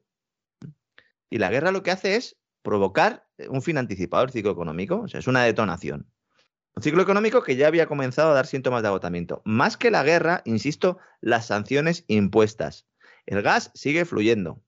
Lo voy a decir otro día más, porque es más, es que nunca ha fluido tanto gas de Rusia a Europa como en estos momentos a pesar de lo cual el precio se está disparando. Por las razones que hemos estado comentando los últimos días, no vamos a insistir en ello. Wall Street Journal publicaba hoy un artículo vomitivo, eh, y sí es el adjetivo que quería utilizar, vomitivo, porque según el Wall Street Journal, esto se está consiguiendo gracias a que los ucranianos están arriesgando sus vidas para mantener el flujo de gas ruso a Europa porque los trabajadores ucranianos de los gasoductos. Ah, o sea que son los ucranianos los que hacen que el gas ruso llegue a Europa. Eso es, eso es. O sea, Rusia no, hmm. son los ucranianos. Sí, porque están ahí. Hay que echarle ex para decir esto. ¿eh? Estamos hablando del Wall Street Journal, ¿eh? no estamos hablando del, periódico local del barrio de, pero el Wall Street Journal está pagado por empresas que, entre otras cosas, se dedican al bonito oficio de fabricar armas. O sea, no, y dinero, es que, claro, dinero, las nos vamos a engañar, efectivamente, y a especular con dinero, claro. Mm. Es que vamos a ver, es un artículo que además firman tres eh, periodistas, ¿no? Es decir, deben de estar orgullosos, ¿no? Los ucranianos arriesgan sus vidas para mantener el flujo de gas ruso a Europa. Hay, hay que echarle valor, ¿eh? O sea, de verdad de verdad estamos llegando a un grado de manipulación que, tú dices, yo estoy convencido de que gente que, que, realiza este tipo de afirmaciones, en algún momento se reúnen todos, se beben unas cervecitas y se ríen de lo estúpida que es la gente. O sea, estoy convencido, hombre, luego pondrán cara de circunstancias y de seriedad, hay que ver lo que hemos dicho. No olvidemos a los ucranianos, que son los que consiguen que llegue el gas ruso a Europa, etcétera, y se te ponen en ese plan. Pero yo estoy convencido de que algunos de ellos se reúnen en petit comité y se tronchan y dicen, hay que ver qué imbécil es la gente, qué crédula y qué tonta es que se traga todo lo que les decimos. Sí, sí, efectivamente, porque plantear esto como que hay unos trabajadores ucranianos allí eh, sirviendo de escudos humanos para que nosotros podamos tener el gas en, en Europa, es que, insisto, es que es vomitivo, ¿no? Ahora mismo se están debatiendo nuevas medidas no convencionales en, política monetaria para detener la sangría. ¿Qué es esto de las medidas no convencionales? Las medidas no convencionales es como se llama a todas las barbaridades y fechorías que cometen los bancos centrales saltándose su mandato original que es vigilar la estabilidad de la moneda, y que se pusieron en marcha o se aceleraron notablemente en Europa eh, con el bombero pirómano Mario Draghi, eh, ahora máximo responsable del gobierno de Italia y un pájaro de mucho cuidado. ¿no? ¿Qué pasa? Que nos estaban diciendo que se iba a subir tipos de interés a final de año. Bueno, pues ahora mismo ¿eh? hay eh, un grupo en el Banco Central Europeo, dirigido por Christine Lagarde, eh, Luis de Guindos, el español vicepresidente, y el italiano Andrea Enria, que son las tres cabezas visibles de la Autoridad Monetaria Comunitaria, preparando un plan de choque que podría estar en línea con lo que comentábamos al principio del programa que avanzaba Bloomberg. Todavía no tenemos más detalles, insisto, sobre pues la utilización del Tesoro Europeo para emitir bonos eh, y estos bonos pues, servirán para financiar la compra de armas y eh, la crisis energética o los problemas derivados de la crisis energética.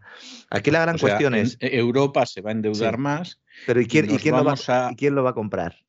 Pues bueno, y aparte de eso, aquí no, aquí nos vamos a acercar a uno de los sueños húmedos de George Soros, Ahí vamos. que es el de que Europa esté en una deuda perpetua. Y, ya no deja de mm. ser un conjunto de países esclavos, punto. Y luego que, eh, vamos a ver, ahora mismo Europa no son los Estados Unidos de Europa porque tienen política monetaria común, pero la política fiscal no. Es decir, no hay un tesoro, hasta la pandemia no había un tesoro europeo. Si a eso le sumamos también la soberanía que pueda tener cada país, limitada ¿no? en materia de defensa, etcétera, etcétera. Digo limitada porque como todos están en la OTAN y el que no quiere estar, pues dice que quiere estar y así le tocamos un poco más las narices al ruso, pues esta es la situación. Si hay un tesoro europeo que primero con la excusa de la pandemia y ahora con la excusa de la guerra se va conformando, llega un momento en el que no son necesarios los ministerios de Hacienda de los países ni de Economía de los países. Y este es el sueño húmedo de Soros y compañía. Se avecina un aluvión de revisiones a la baja de proyecciones económicas. Seguramente el jueves el Banco Central Europeo el pistoletazo de salida. Yo no sé si alguno se adelantará más, pero seguro que es uno de los primeros para justificar políticas fiscales y monetarias. De forma similar a marzo de 2020, pero con una diferencia fundamental, que la inflación está en niveles nunca vistos en los últimos 40 años. No hay margen para actuar. Ya lo último que falta es que, no sé, que se pongan los bancos centrales a comprar acciones directamente en el mercado. Algo que se ha eh, barajado en alguna ocasión. Esa es una posibilidad. Otra posibilidad que yo creo que es muy posible que la veamos, o sea, me gustaría pensar que solo es una pieza de especulación, pero yo creo que es muy posible, es que en un momento determinado, apelando a la seguridad nacional, los distintos gobiernos se queden con los ahorros de los ciudadanos. Eso, eso, aparece ya en la mm, Ley de Seguridad Nacional Española.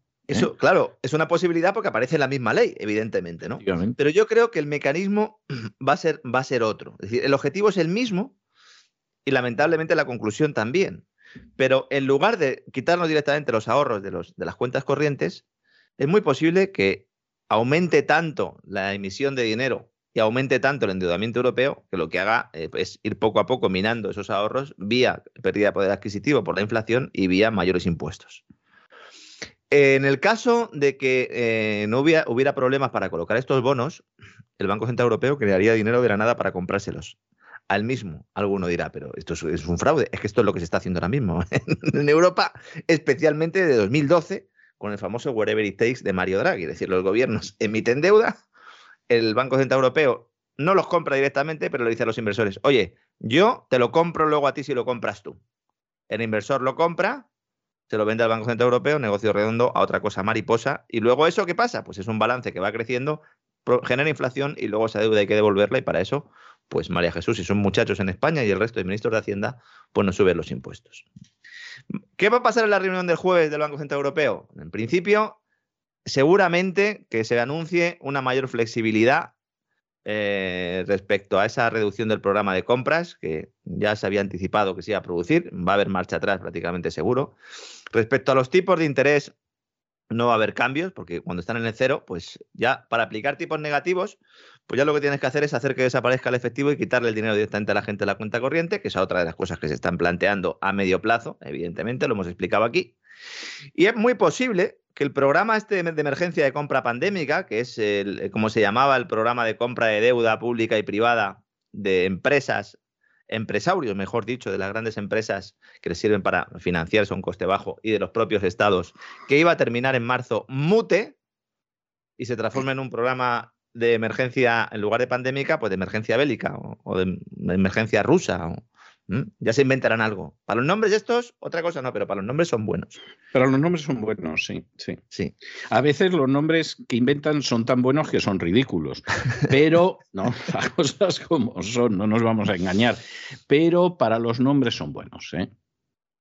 Todo esto lo vamos a ver, vamos a ir viendo. Mm, digo que lo vamos a ver y estoy hablando mucho en condicional, porque es que me consta que esta misma mañana estaba hablando Windows con Lagarde de esto. No se crea que todavía lo tienen muy claro. Si ya estaban perdidos antes, supongo que cuando tengan dudas llamarán al teléfono que tengan del G30, el grupo de los 30, que nuestros suscriptores, los suscriptores de cesavidal.tv, ya eh, conocen bien. ¿Por qué? Pues que porque dedicamos un programa del Gran Reseteo dedicado a este grupo de los 30, que es un grupo muy desconocido y que es el grupo que dirige los designios de la Banca Central Mundial, global. ¿Eh? Cuando mucha gente se pregunta, bueno, ¿cómo puede ser que todos los bancos centrales actúen un poco a la vez? No, es que la Reserva Federal marca el camino. No, no, señores. No es la Reserva Federal que marca el camino. Está el Banco Internacional de Pagos, el BIS, y por encima el grupo de los 30. Búsquenlo en internet, el grupo de los 30, ¿eh? si, no, son suscriptores, y vean, vean la plantilla que tiene este equipo, ¿no?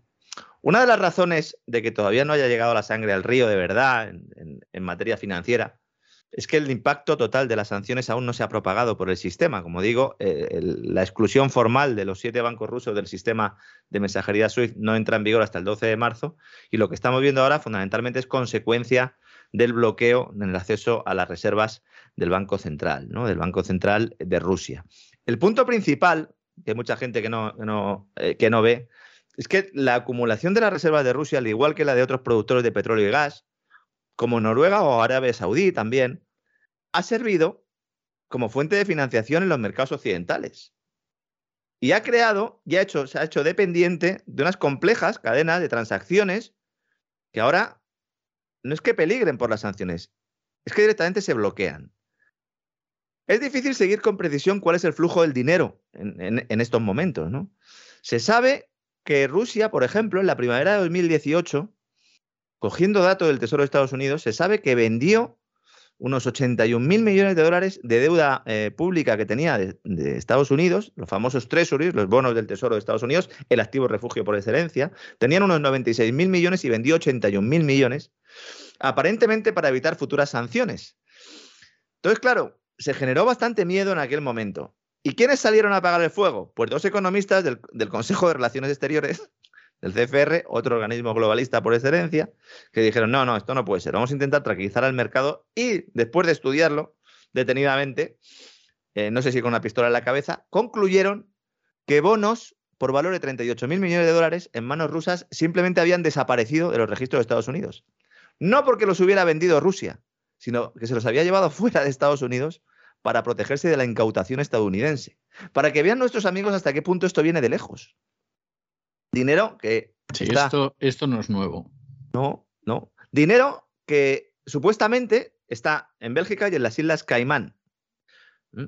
Lo publicaba Financial Times esta semana eh, citando a miembros del Consejo de Relaciones Exteriores que decían, no está claro si sigue ahí el dinero. Bueno, pues que vayan a darse una vuelta por allí, porque el Consejo de Relaciones Exteriores y las, las Islas Caimán Claro, más que nada porque las Islas Caimán pues se tienen muchas cuentas bancarias de miembros del Consejo de Relaciones Exteriores, ¿no? Sí. Que llamen, no sé, que eh, llamen al abogado de Epstein, que a lo mejor les puede echar una mano. Si no se ha suicidado en la cárcel todavía. Que este que sepamos sigue vivo todavía, ¿no? Sí, sí, este que sepamos sigue vivo, pero, pero le pueden detener en cualquier día y, y se suicidan en la cárcel. ¿eh? Sí, no, es el. No sé, van a poner un botón directamente de suicidio en la celda y así pues se evitarán eh, muchos problemas, ¿no? Sí. Cuidado, que aunque mucha gente no lo sepa, es una paradoja, pero es que la economía es así. Uno de los principales proveedores de dólares a Europa en los últimos años ha sido Rusia. Porque, claro, siendo el dólar la divisa de reserva en el comercio de hidrocarburos, ¿quién es nuestro vecino que nos vende hidrocarburos ¿Y quién es nuestro vecino que es una potencia en los hidrocarburos? Pues Rusia. Entonces Rusia proporcionaba dólares al viejo continente. ¿Ahora qué va a pasar si Rusia no puede acceder a sus dólares? Hay problemas ahora de oferta de dólares. Justo cuando la Reserva Federal se supone que tiene que empezar a subir tipos. Es decir, justo cuando tiene que empezar a restringir esa oferta de dólares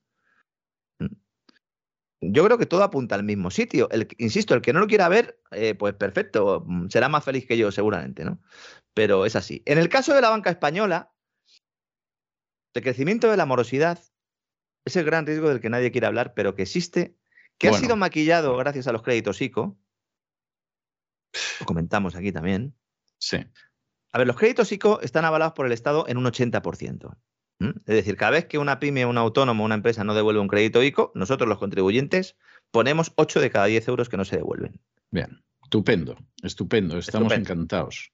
Y el otro 20, pues el otro 20 lo ponen eh, los bancos. Bien.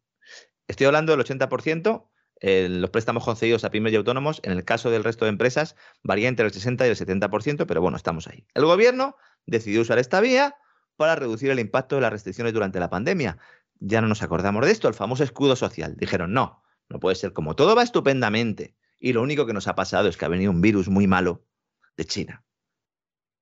Pues, oiga, vamos a dar liquidez Y como nosotros no tenemos política monetaria, porque la política monetaria hemos cedido la soberanía al Banco Central Europeo, pues nosotros, Gobierno de España, lo que hacemos es, bueno, pues vamos a avalar con el ICO, con el Instituto de Crédito Oficial, con un banco público, esos préstamos, para que esos negocios estupendos, que son estupendos, pero que si no fuera por el COVID, no sobrevivir, eh, eh, eh, pues si no fuera por el COVID, pues no habrían tenido ningún problema, pues nosotros les ayudamos. Y así les ayudamos a sobrevivir. Bien.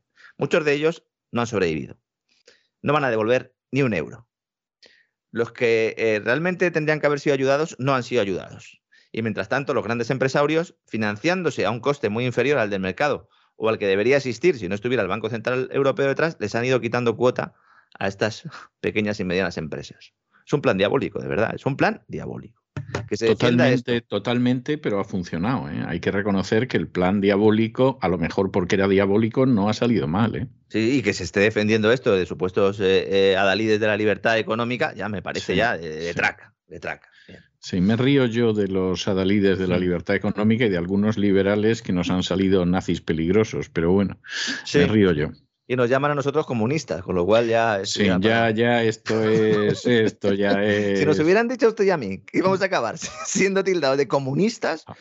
¿eh?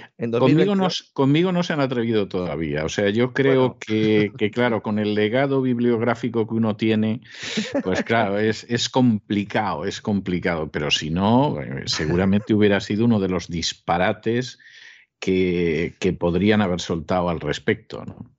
Las entidades financieras, a pesar de que solo son responsables de, ese 20% de los impagos de los préstamos concedidos, están tan preocupados que están eh, hablando ahora mismo con el Banco Central Europeo, el Banco de España e incluso el Ministerio de Economía para que les permitan trucar las cuentas y no reconocer la morosidad de estos préstamos en sus registros. Fantástico, fantástico, muy bien, muy bien.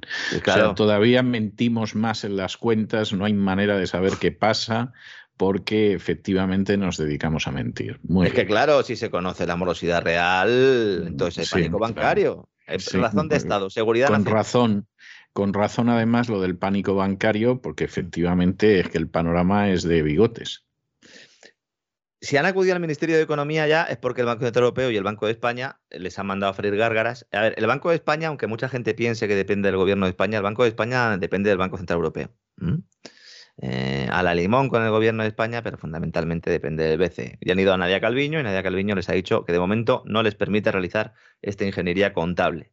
Digo de momento porque en cualquier Real Decreto o en cualquier Consejo de Ministros, en la letra pequeña de algún anteproyecto de algo, pues lo meterán y al final eh, pues lo conseguirán.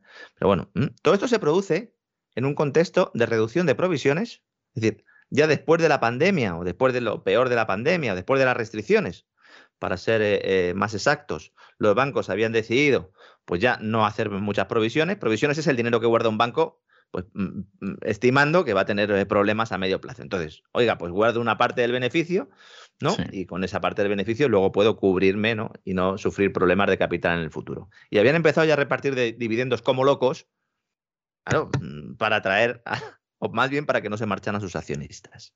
Sí. yo creo, yo creo, don Lorenzo, que tenemos que empezar a pensar en lo que va a venir después, porque, mire, tuvimos coronavirus, Hmm. Guerra. Sí. Eh, se supone que ahora va a venir una recesión económica de bigotes. Y lo que yo no sé si lo que viene a continuación son los extraterrestres o el meteorito. Yo apuesto por el cataclismo primero, cataclismo. Sí, eso seguro. Con, no sé, ya, ya que estamos a lo grande, ¿no? Con no sé, que se alteren los ejes de la Tierra, ¿no? O algo así, ¿no? Que, el Sáhara se vuelva a convertir en un vergel o alguna barbaridad de estas. O sea, ¿usted cree que eso lo vamos a tener antes de los extraterrestres? Porque... Sí, sí, claro, porque los extraterrestres se supone que luego cuando vengan tienen que venir a echar una mano, ¿no? Aunque luego sea que bueno, y los extraterrestres, en el conocido vídeo que recomendamos a la gente que vean cesarvidal.com, eh, el de No tendrás nada y serás feliz, sí que nos dicen que los vamos a conocer antes del 2030. ¿eh? O sea, los extraterrestres van a aparecer en algún momento por ahí. ¿eh? Lo que no sabemos exactamente es si los extraterrestres aparecen antes o aparecen después. Es decir, en qué momento aparecen eh, lo ignoramos. Pero lo que sí es bastante claro es que aparece que aparecen. Cuidado, cuidado que también tiene, también hay proyectos secretos ¿eh? sobre esto. No, pues eh, por eso lo digo. Y además que no lo han ocultado. O sea, de manipulación, todo lo que está pasando está donde está. Yo no sé si en algún momento, si la actualidad nos deja, sobre todo en verano, hacemos un, programa sobre esto, pero hay, hay un proyecto que se llama el proyecto Bluebeam, que incorpora incluso el, uso de hologramas para, para manipular a la gente y pensar que estamos ante una invasión extraterrestre. Es decir, o sea, la capacidad del mal para, para inventar nuevas cosas es, es, tremenda. Y no sé, pues eh, no, la verdad es que no sé lo que sucederá después, pero yo apuesto por el mensaje de la, de la catástrofe climática que no sé si utilizarán algún evento. Eso, eso en algún momento va a aparecer. Sí, sí, en el momento en el que haya... Eso usted por seguro que hay un momento en que va a haber catástrofe climática. Eso, vamos. Y nos dirán, os lo dijimos. Os lo dijimos. El Tito, Bill, el Tito Bill ya os avisaba en su libro. Cuando ya acabó lo de la pandemia y os dijo que venía ya eh, lo malo. Si es que además no hicisteis caso y además sois responsables de estas muertes. Y entonces a partir de ahora ya podremos modificar vuestro comportamiento. ¿no? Sí, sí. No, no, yo creo que eso no tiene, no tiene vuelta de hoja, eso, eso nos va a pillar. Y lo que yo ya no sé es si los extraterrestres aparecen, como usted dice ya, cuando todo es caos y negrura. Y entonces aparecen para salvarnos y vamos, lo que digan los extraterrestres va a ir a misa, literalmente, porque creo que el Papa Francisco les va a ofrecer hasta un té en el Vaticano y a ver cómo consigue llegar a algún tipo de acuerdo y eso, bueno, ya sea que aparezcan los extraterrestres y digan que las apariciones de Fátima eran ellos y no era la Virgen y fastidiemos el negocio. O sea, entonces ya esto sería mm. tremendo. Pero, pero evidentemente eh, yo es una de esas cosas que, que no se me ocurriría bajo ningún concepto descartarla. Pero vamos a ver, no porque a mí se me ocurra, que me parece un delirio. Es decir, a mí pensar en eso me parecería un delirio sino porque en el famoso documental ya nos advierten de que aparte de que Estados Unidos va a dejar de ser la primera potencia mundial, pues es que nos vamos a encontrar, por si alguien no se ha percatado todavía, de que van a llegar los extraterrestres. Y bueno, ya, ya si estos te advierten eso, te mete lo peor. El Foro Económico Mundial hay una obsesión con, este tema, además que, viene desde hace tiempo. Y bueno, pues es que es la posibilidad que tienen, ¿no? De ya directamente tener un enemigo externo, como decía Paul Krugman, el economista de cabecera, premio Nobel también, de Obama y de la Progress norteamericana. Que tiene bueno, puede ser un enemigo externo o puede ser el aliado interno. O sea, es que todo depende de cómo se vaya. Sí, y, de cuántos vengan, ¿no? De cuántos vengan, ¿no? Exactamente, y de lo que van a hacer y a qué se van a prestar. Y, bueno, por supuesto. Como el del chiste, ¿no? Que vienen los indios. Dice, ¿son amigos o enemigos? Dice, deben ser amigos porque vienen todos juntos, ¿no? Exactamente. a lo mejor vienen, pero no son amigos, ¿no? Los que vienen, ¿no? Sí, o, vienen todos juntos, efectivamente, y hay que llegar a la conclusión de que son amigos y a saber lo que va a ser de nosotros. Pero insisto, o sea, quiero subrayar esto mucho, no sea que me confundan con algún otro programa que no es precisamente muy riguroso. O sea, esta es una cuestión que, no es que yo la diga ni lo digamos ninguno de nosotros. Esta es una cuestión que aparece en ese vídeo del Foro Económico Mundial y que, bueno, ya te vas horrorizando bastante con lo que cuentan, pero cuando te dicen que antes del 2030 encima nos vamos a encontrar con los extraterrestres, eh, bueno, esto ya puede ser algo por demás, ¿no? Sí, sí. Y mientras tanto, pues en la vida real, eh, todo el mundo pasando las canutas, ¿no? Precio de la luz que se dispara, los embargos hipotecarios, hemos conocido ahora, ¿verdad? Que se han disparado un 60%. Pero lógico. Alguno dirá, por la guerra de Ucrania, por la guerra de... No, son datos de cierre de 2021. ¿Mm? Es que es tremendo. Un 60, me dice usted. Se disparan un 60%. ¿eh? Alcanzan su nivel máximo en cinco años. ¿Mm? Embargos de vivienda habitual por impago de hipoteca. ¿Mm? Es cierto que no estamos hablando de unas cifras muy altas, en torno a 20.000 en el año, entonces claro, si se produce un incremento, pues la tasa es espectacular. Pero estamos hablando de 2021, el año del escudo social, de la recuperación, recuerdan todos nuestros amigos, ¿verdad? Pues efectivamente, embargos de vivienda habitual. Se están cebando sobre todo en los que compraron entre 2005 y 2008. Y vivienda, me refiero, evidentemente. ¿Y qué pasó entre 2005 y 2008? 2005 y 2008 es el pico de la burbuja anterior, antes de explotar. Cuando nos decían aquello de los precios de los pisos nunca bajan. No, con la entrada en el euro ya no va a haber problemas para financiarse a, largo plazo. Yo de todo eso me, me, acuerdo porque era entonces era relativamente joven y, entonces yo recuerdo esa historia y, en fin, estamos donde estamos. Está la gente muy contenta. Por cierto, todo lo que está ahora escribiendo eh, artículos en medios de comunicación financieros diciendo que no hay burbuja inmobiliaria, eh, yo de verdad, mm, mm, por favor, les pido un poco de responsabilidad. ¿eh? Bueno, pero a saber, a saber para quién trabajan. ¿eh? Sí, pero es que vamos a ver, es que si es evidente en algún momento de la historia reciente, desde la anterior crisis financiera, que hay una burbuja inmobiliaria, es ahora. Es que es evidente. Ya, ya, eso es cierto, don Lorenzo. No, no se lo discuto porque creo que tiene usted toda la razón del mundo. Pero recuerde usted que hay liberales en España que trabajan para los empresarios. Con nómina. Algunos con, nómina, Con nómina. De lobbies, algunos con lobbies de patronales, con nómina de lobbies de patronales. Claro, y entonces cuando tú trabajas en esas condiciones, pues como usted comprenderá, aquí no hay discusión posible. En todo caso, con los alquileres, ¿cómo están? Con la hipoteca, que si suben los tipos de interés, pues imagínense la hipoteca. El recibo de la luz, que bueno, el recibo de la luz ya directamente, insisto, el que todavía esté en España en la tarifa regulada PVPC, por favor, que entre en internet y si es una persona mayor que llame a su hijo o a quien sea y que por favor que se cambien al mercado libre que nos llevan diciendo desde hace mucho tiempo que en el PVPC, que en el mercado regulado estaba uno cubierto ante las subidas de los precios, pero después de las reformas del gobierno, las dos que hizo, eh, esto ya no es así, hasta el punto de que ahora mismo los únicos que están ahí en el PVPC son los que están en el bono social y gente que no tiene información para saber que, es que van a pagar seguramente el recibo de la luz más alto de su vida en el próximo mes en, el mes de, Su vida, de su, vida. vivida hasta ahora. Claro, O sea, que no se hagan ilusiones en el sentido de, bueno, es el más alto de mi vida, pero hasta aquí hemos llegado con los faroles. No, no. Luego resulta que también habrá que llenar el depósito del coche, o por lo menos echar gasolina, ¿no? Algunos se ha comprado una jeringuilla para echar gasolina porque no puede pagar más, ¿no? Luego habrá que comer. Esto es una costumbre que, bueno. Eso, eso, es inevitable. Hmm. Eso es inevitable. Recuerde usted la famosa historia del gitano que había decidido adiestrar a su burro para que viviera sin comer y cuando el animalito lo estaba consiguiendo se murió.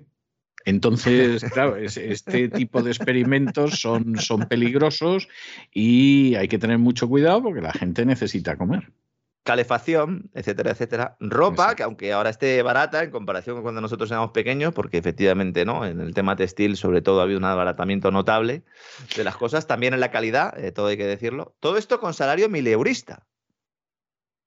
Pues bueno, y, vamos a ver, es verdad, es verdad, porque sí es cierto. Es decir, es verdad que, que en un momento determinado la ropa de confección ahora mismo está más barata. ¿Eh? Eso es verdad. ¿eh? No, no, voy a, ponerlo yo en cuestionamiento ni cosa por el estilo. La ropa de confección está más barata.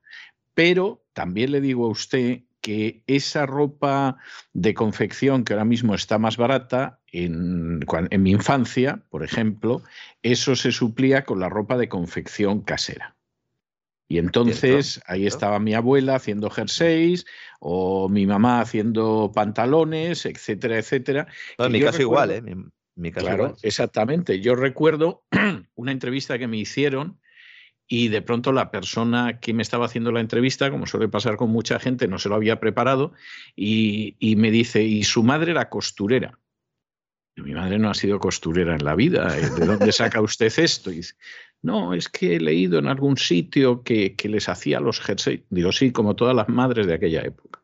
No voy a decir a lo mejor el 100% de las madres, pero eh, vamos, yo quisiera. Con la tricotosa, ¿verdad? ¿eh? Y sin tricotosa, porque mi abuela eran las dos agujas. ¿eh? No, mi madre le daba a la Singer, le daba a la Singer, a la, máquina de coser. Me acuerdo que se vendían revistas en aquella época con patrones. efectivamente, había patrones, etcétera. Pero el punto al que yo voy, o sea, a mí mi abuela, yo no sé cuántos jerseys me hizo a golpe de agujas eh, recuerdo que me hicieron pantalones en casa, pues a golpe de coserlos también en casa, y no entraron en la camisería porque eso ya era otra historia, ¿no?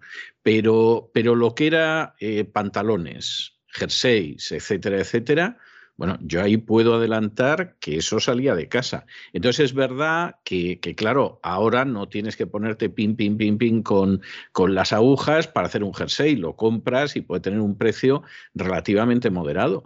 Pero no estoy seguro de que al final, a la hora de influir en el presupuesto familiar, resulte que sea todo más barato. ¿eh? Sí, porque además hay que renovarlo porque duran muy poco, etcétera, etcétera. Yo todavía tengo de mi padre. Y, aquellos jerseys duraban toda la vida. Es vamos a ver, yo he, yo he llegado a llevar jerseys de mi abuelo. O sea, que es que, es que eran cosas de, de, las de antes de la guerra, casi. Eran, por supuesto, de después de la guerra, pero yo he llegado a llevar jerseys de mi abuelo y estaban estupendos y he llegado a llevar alguna chaqueta de mi abuelo que le había hecho mi abuela y que me aguantó durante Eso ya sí que es vintage. Eso es vintage. Eso es vintage, pero bien. Y, de hecho, de hecho, dejé de llevar esa chaqueta porque hubo un momento en que se me quedaba un poco pequeña pero estoy convencido de que esa chaqueta, que no sé qué pasaría con ella, la, donarían a la misión evangélica urbana o al ejército de salvación o algo así, no sé qué harían con ella, pero estoy convencido de que esa chaqueta eh, ahora mismo seguramente que, estará de buen uso, ¿no? O sea, es, esa es la realidad. Entonces dices, bueno, eh, ahí hemos ganado. Pues no estoy seguro, porque ni siquiera, ni siquiera era por dar una nota. en eso, no, no. O sea, pues seguramente las madejas de lana que se compraban eran bastante más económicas, aunque luego tuviera que ser la abuela o la madre la que convertía aquello en algo, algo vestible. desde luego, si trabajara en el departamento de gestión de riesgos de un banco, estaría preocupadísimo, ¿eh? estaría muy preocupado, sobre todo en países como el español, que la tasa de paro es tremenda y ya lo era antes de todo este jaleo que estamos contando. La tasa de paro español ha sido eh, eh, pues anormalmente alta, fundamentalmente por la regulación laboral, que no se ha querido meterle mano y las reformas que se han hecho han sido muy tibias, heredando pues ese modelo franquista que parece contentar a, a todos, ¿no? Claro, si a lo mejor soy banquero en la City, en lugar de estar llorando por las esquinas, igual me voy por ahí de fiesta, porque resulta que los banqueros de la City de Londres se han repartido el mayor bonus desde el estallido de la crisis financiera en 2008. Es decir, después de todo lo que acabo de contar, los señores de los bancos de la City dicen, no, no, alegría. ¿eh? Mientras la subida de precios ha hundido el poder adquisitivo, la inflación hace mella sobre los ingresos de la clase media, los financieros salen a festejar la vuelta de los buenos tiempos Además, en los bares alrededor del selecto distrito londinense, eh, según ha informado el periódico The Guardian, es decir, que esto no es que lo haya contado una web por ahí extraña, hay camareros de algunos de los bares de, toda esa zona que dicen que lo que más han vendido últimamente ha sido champán. Es decir, que literalmente están brindando con champán mientras el mundo se va al garete. Mientras el mundo se va al garete, entre otras cosas, por su culpa. Siempre, ¿eh? Eso pasa siempre. y, la verdad es que vamos a ver, eso pasa siempre y eso tiene a veces pésimas consecuencias. ¿eh? Una de las cosas eh, que más llamaba la atención en, Rusia, en la época de la revolución, en, en Petrogrado, era que mientras que había problemas, por ejemplo, para surtir de pan, y a lo mejor se quedaban dos o tres días que no había suministro de pan y otros suministros eran difíciles, sin embargo, los restaurantes de lujo funcionaban de maravilla y el champán corría a mares.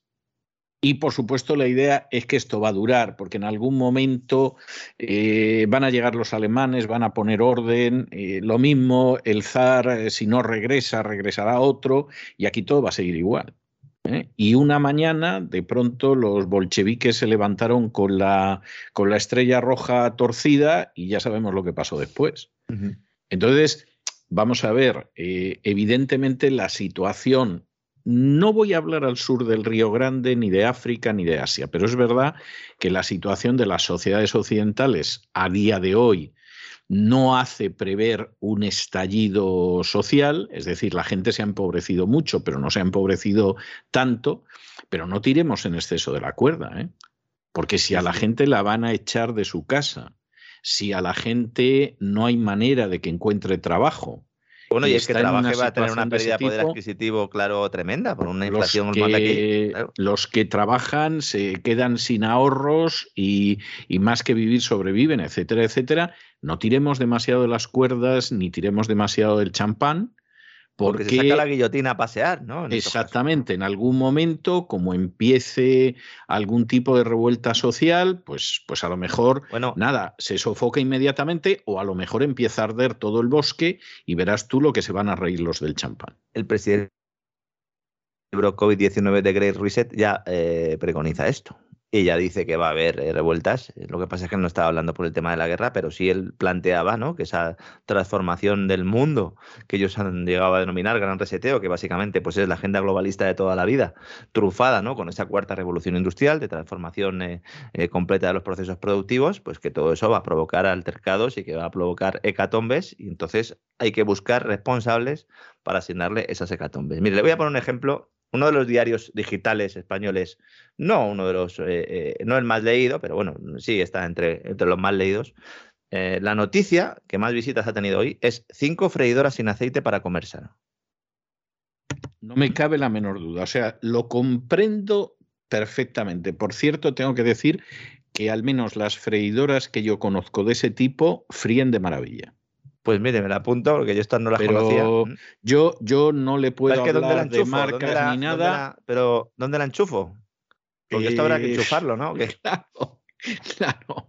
Hombre, yo le puedo decir porque efectivamente eh, cuando mi hija me habló de una freidora sin aceite, eh, yo inmediatamente pensé, sí, hombre, claro, y una hogaza sin harina, ¿no? O sea, ya puestos, y un vino sin uvas. Es que allí en Estados Unidos se nos está echando a perder, ¿eh? En lo gastronómico, don César. ¿eh? no, no, no, pues yo no me la he comprado, pero, pero sí tuve ocasión de ver cómo funcionaba. Y efectivamente, lo que fríes, que además lo fríes sin aceite, queda muy rico.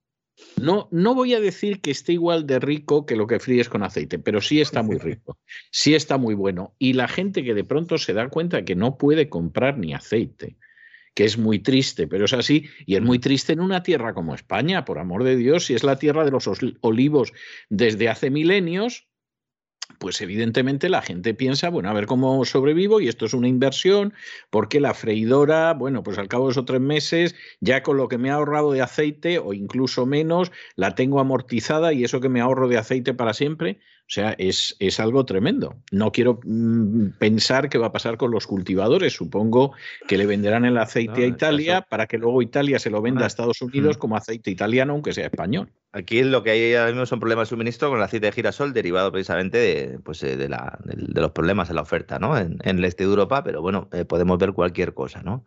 Sobre todo, eh, es que yo de verdad, mm, vamos a ver, el CNI, don César, el Centro Nacional de Inteligencia, ha alertado al gobierno diciendo que Rusia prepara un ciberataque para que España no pueda pagar a los parados. Esto es, esto, es, esto es vergonzoso, de verdad. No me diga, de verdad que ha dicho eso. Mire, eh, vamos a ver, vamos a ver. Le voy a hacer una pregunta y no piense usted que es capciosa mm. ni es malvada. ¿Eso lo ha dicho el CNI o eso se lo ha preparado el CNI al gobierno para que cuando el gobierno no pueda pagar le pueda echar la culpa a Rusia? Es que son dos cosas distintas, ¿eh? Fíjese, eso se lo digo. El mensaje es, el Centro Criptológico Nacional del CNI y el INCIBE, que son los que se encargan de la seguridad cibernética, han interceptado movimientos de Moscú como represalia por la presencia militar en Letonia y el liderazgo de Borrell contra la invasión de Ucrania. Esto es aún más gracioso. Mire, esto, esto vamos, ya me ha sacado usted de dudas, esto es un invento del CNI. O sea, esto, esto no es un informe de los especialistas del CNI. ¿eh? Esto es un invento del CNI para darle al gobierno español airecillo. ¿eh? Entonces, que, darle una vez, eso es. Una vez que ya. Qué liderazgo de Borrell, por amor de Dios, por favor, por favor, por favor. Una vez que ya y el CNI ya en el plan, entiendo, ¿no? Dicen, bueno, ¿qué hacemos ahora? Vamos a dar instrucciones al Ministerio de Organismos Públicos. Esto fue, sucedió el pasado viernes, nos hemos enterado Para que sus trabajadores apagasen los ordenadores. Ante el temor de sufrir un ciberataque. Se ha acabado ¿Los, de, ¿Los de la agencia tributaria también? pues eh, en realidad seguido instrucciones a todos. No sé si alguno que tenía algún bonus pendiente ha seguido trabajando hasta altas horas de la pues mañana. mire lo que le voy a decir, ¿eh? y que nadie lo tome como una, como una invitación, ni mucho menos. Pero si efectivamente los perversos hackers rusos quieren hundir España, lo primero que tienen que hacer saltar por los áreas es la agencia tributaria, porque a partir de ese momento el Estado se colapsa. Sí, sí, sí. O sea, se colapsa totalmente. En otro país no pasaría eso. ¿eh? No pasaría eso porque hay otras cosas. Pero en España, que es un estado extractivo, donde cada vez se piensa cómo robar más a los ciudadanos para mantener a las castas privilegiadas y mantener el aparato del Estado, etcétera. O sea, eh, tú colapsarías España, no le voy a decir en 24 horas, en 5 minutos, si pusieras patas arriba lo que es la agencia tributaria. O sea, ahí se acababa España.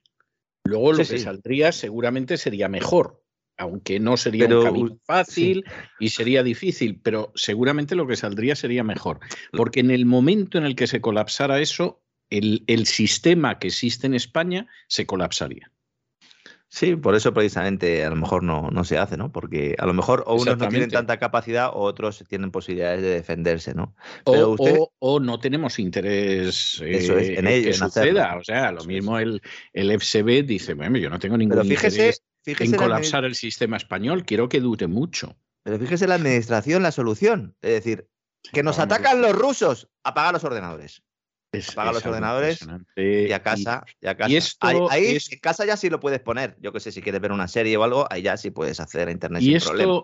esto, como en aquel conocido sketch de Gila, llama el Tavares desde Moscú y dice. Esta vaina es la guerra. Vamos a atacarles. Apaguen los Algo ordenadores. así, algo así. Algo así, o sea, y Algo entonces así. van los otros y apagan los. Esto, mire, insisto en ello, a lo mejor me equivoco, pero esto para mí que no es un informe de los especialistas del CNI. Esto es un apaño de la gente del CNI para salvarle la cara al gobierno. Punto pelota, ¿eh? Sí, sí, y además ya se especifica, la cosa va ya creciendo a lo largo de esta semana y ya se dice que el ciberataque tiene como objetivo el Servicio Público de Empleo Estatal. Es decir, ya lo Ah, que faltaba. ¿no? Exactamente. O sea, O sea, esta- como si le hiciera es falta, otra, sí. como si le hiciera falta al SEPE que le ataque nadie. Como si le Sí. hiciera falta al SEPE, que ha estado paralizado. Bueno, decían que era más fácil que te tocara la lotería, que te cogieran el teléfono en el Servicio Público de Empleo Estatal. Yo conozco, bueno, lo comentamos, ¿no? La temporada pasada. Yo conozco a uno al, al que, al que le cogieron el teléfono en plena pandemia. Estuvieron a punto de entrevistarle en Cuarto Milenio. ¿eh? ¿Mm? Porque claro, es que era algo inaudito. ¿Cómo podía suceder, no? Por favor, señores, por favor. Si la única misión del Ministerio de Trabajo en estos momentos y del Ministerio de la Seguridad Social, la única misión es asegurar que se pague las prestaciones sociales. Si es que en realidad no son más que una ventanilla. No hay nada más detrás que eso. Si eso no son capaces de hacerlo, si algo tendría que estar blindado, sería eso, las cuentas del Estado. Es tremendo que este, este tipo de mensajes salgan. Ha salido publicado en, un confidencial hoy y luego se ha hecho extensivo a otros medios de comunicación en España, atribuyendo esta información a personas vinculadas con la seguridad del Estado, ¿eh? que son las que indican que el liderazgo de Josep Borrell es uno de los elementos, ¿verdad? Es que me da la risa, lo siento mucho, pero me da la risa. Eh, uno de los principales elementos de fricción con Rusia, ¿no? Como si a Putin le importara algo lo que dijera el señor. Borrell. ¿no? Un mundo de loco, don César. Mañana seguiremos sobrevolando. La verdad es que la actualidad es, es tremenda. Nos dejamos muchos temas. Mañana hablaremos de qué pasa con el oro, qué pasa con el oro de los rusos. eh, el de ahora, no el que se llevaron de aquí en su momento, porque se está incluso planteando la posibilidad de bloquear las reservas de oro de Rusia. Sería una nueva vuelta de tuerca a esas sanciones. También hoy Estados Unidos debate prohibir las importaciones de, de hidrocarburos de Rusia, como avanzamos ayer. Así que mañana creo que vamos a tener otro día bastante movidito, don César. No, no me cabe la menor duda. ¿Y cuándo no es fiesta? O sea, es que, es que estamos en una situación que usted me dirá cuándo no es fiesta. Si es que estamos, desde luego, vamos a ver, nos podemos quejar de cómo van las cosas en el mundo, pero de ausencia de noticias, sobre todo de noticias que sean importantes, de eso no nos podemos quejar, porque además como nosotros contamos todo, si acaso lo que nos falta es tiempo. Los que ocultan, manipulan y esconden cosas eh, lo tienen más difícil porque tienen que estar contando el mismo rollo siempre, pero ahora no el es peligro, caso. ahora el peligro, el- o el peligro, la gran dificultad es saber dónde poner el foco. Porque eh, a la propaganda masiva se suma que hay tanta información que está destinada pues, a hacer que nos perdamos en los árboles sin ver el bosque, y ver el bosque cada día es más difícil, a todos nos cuesta. Y bueno, pues nosotros aquí todos los días en nuestro vuelo intentamos aportar claves para que cada uno luego ya en su casa, en su tiempo libre si tienen, y si no tienen lo saquen, pues ya vayan un poco precisando eh, e investigando lo que les interese más, porque ahora mismo prácticamente todo es propaganda.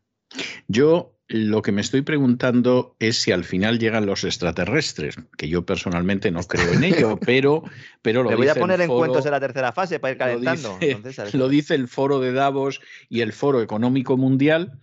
Si no son extraterrestres que paguen publicidad, a ver cómo demuestras que eran comunistas. O sea, ahí, ahí va a haber que gente te que, va a que pasar. te hagan, claro, que te pongan una publicidad de la Vía Láctea, a lo mejor, ¿no? Tienen que poner alguna publicidad, por lo menos que se oiga.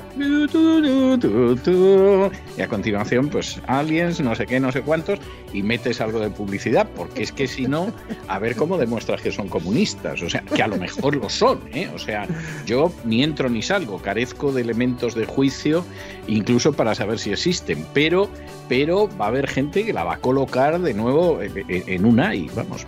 En fin, don Lorenzo, un abrazo muy fuerte y hasta mañana, Dios mediante. Un fuerte abrazo, don César. Hasta mañana. Money makes the world go around, the world go around, the world go around. Money makes the world go around, it makes the world go round. La economía que se fue con Roberto Centeno.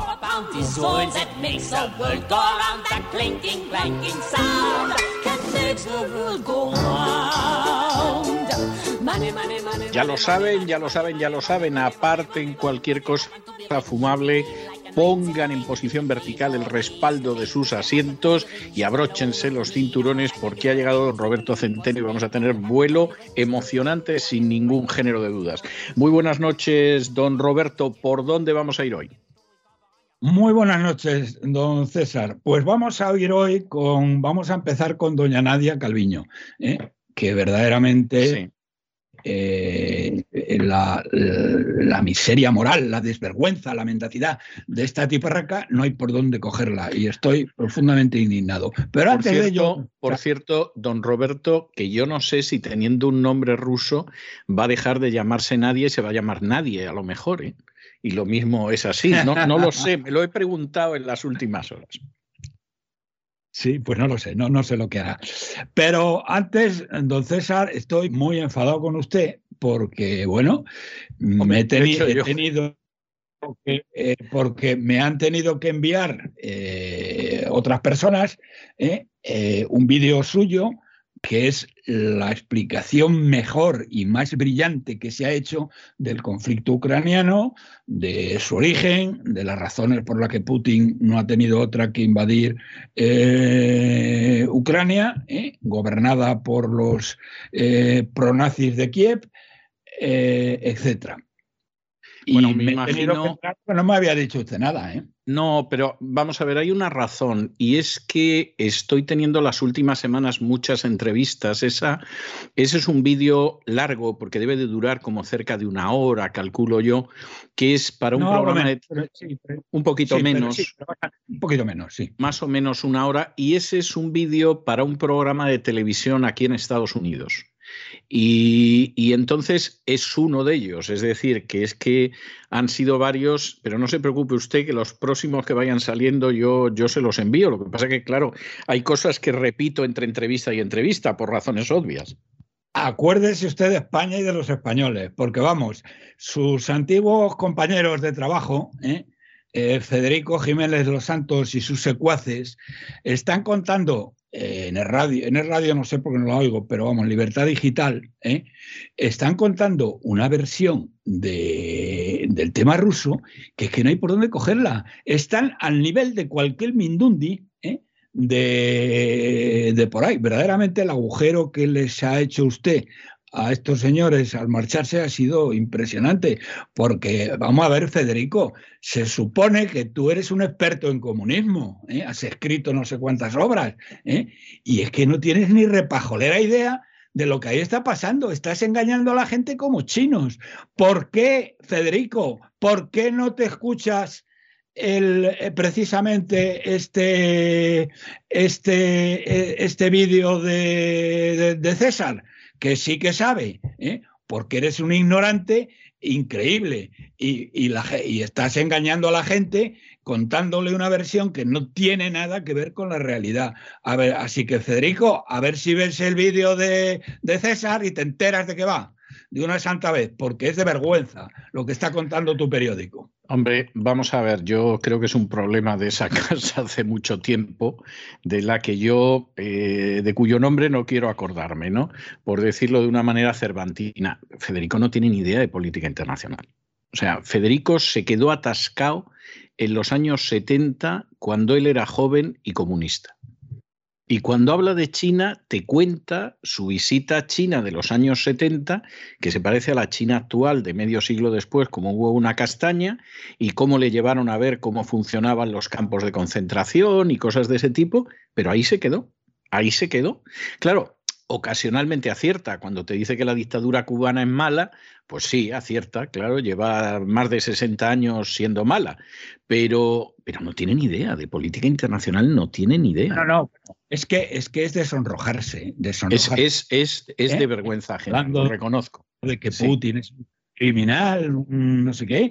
No, no ha explicado a la gente eh, lo que fue el golpe del, del 2014. ¿Quiénes pero son es que los es, tíos pero que es están posible, pero es posible, don Roberto, que es que ni lo conozca. O sea, vamos a ver, tiene. Vamos a ver? Federico. que se dedique, Federico- perdón, que se dedique a otra cosa.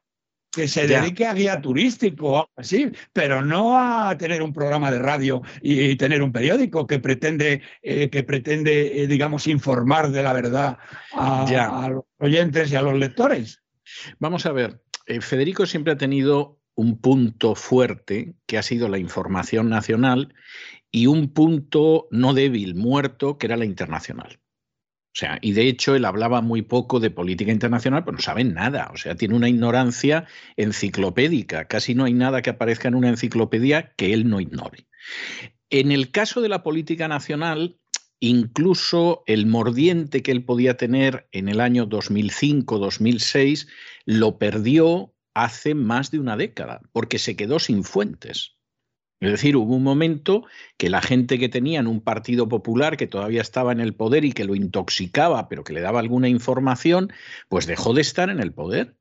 O sea, ya no está Zaplana, ya no está Cebes, ya no está Esperanza Aguirre, etcétera. Entonces, todo lo que él cuenta finalmente son palos de ciego. En alguna ocasión a lo mejor da, atinan alguno, pero por regla general va a ciegas. Y finalmente, finalmente lo que cuenta está muy determinado por la cuenta de resultados de la casa. Es decir, quién nos puede poner publicidad, quién no nos la puede poner, y de ahí el apoyo, por ejemplo, a Feijó. O sea, que, es una cosa que casa mal con intentar al mismo tiempo apoyar a Ayuso, pero bueno, tú intentas ver a ver de dónde puedo mamar algo, ¿no? Y, y, esa es la situación que hay, pero en política internacional es perder absolutamente el tiempo. Y su conocimiento de historia del comunismo, aunque haya escrito un par de libros, es enormemente deficiente. ¿eh?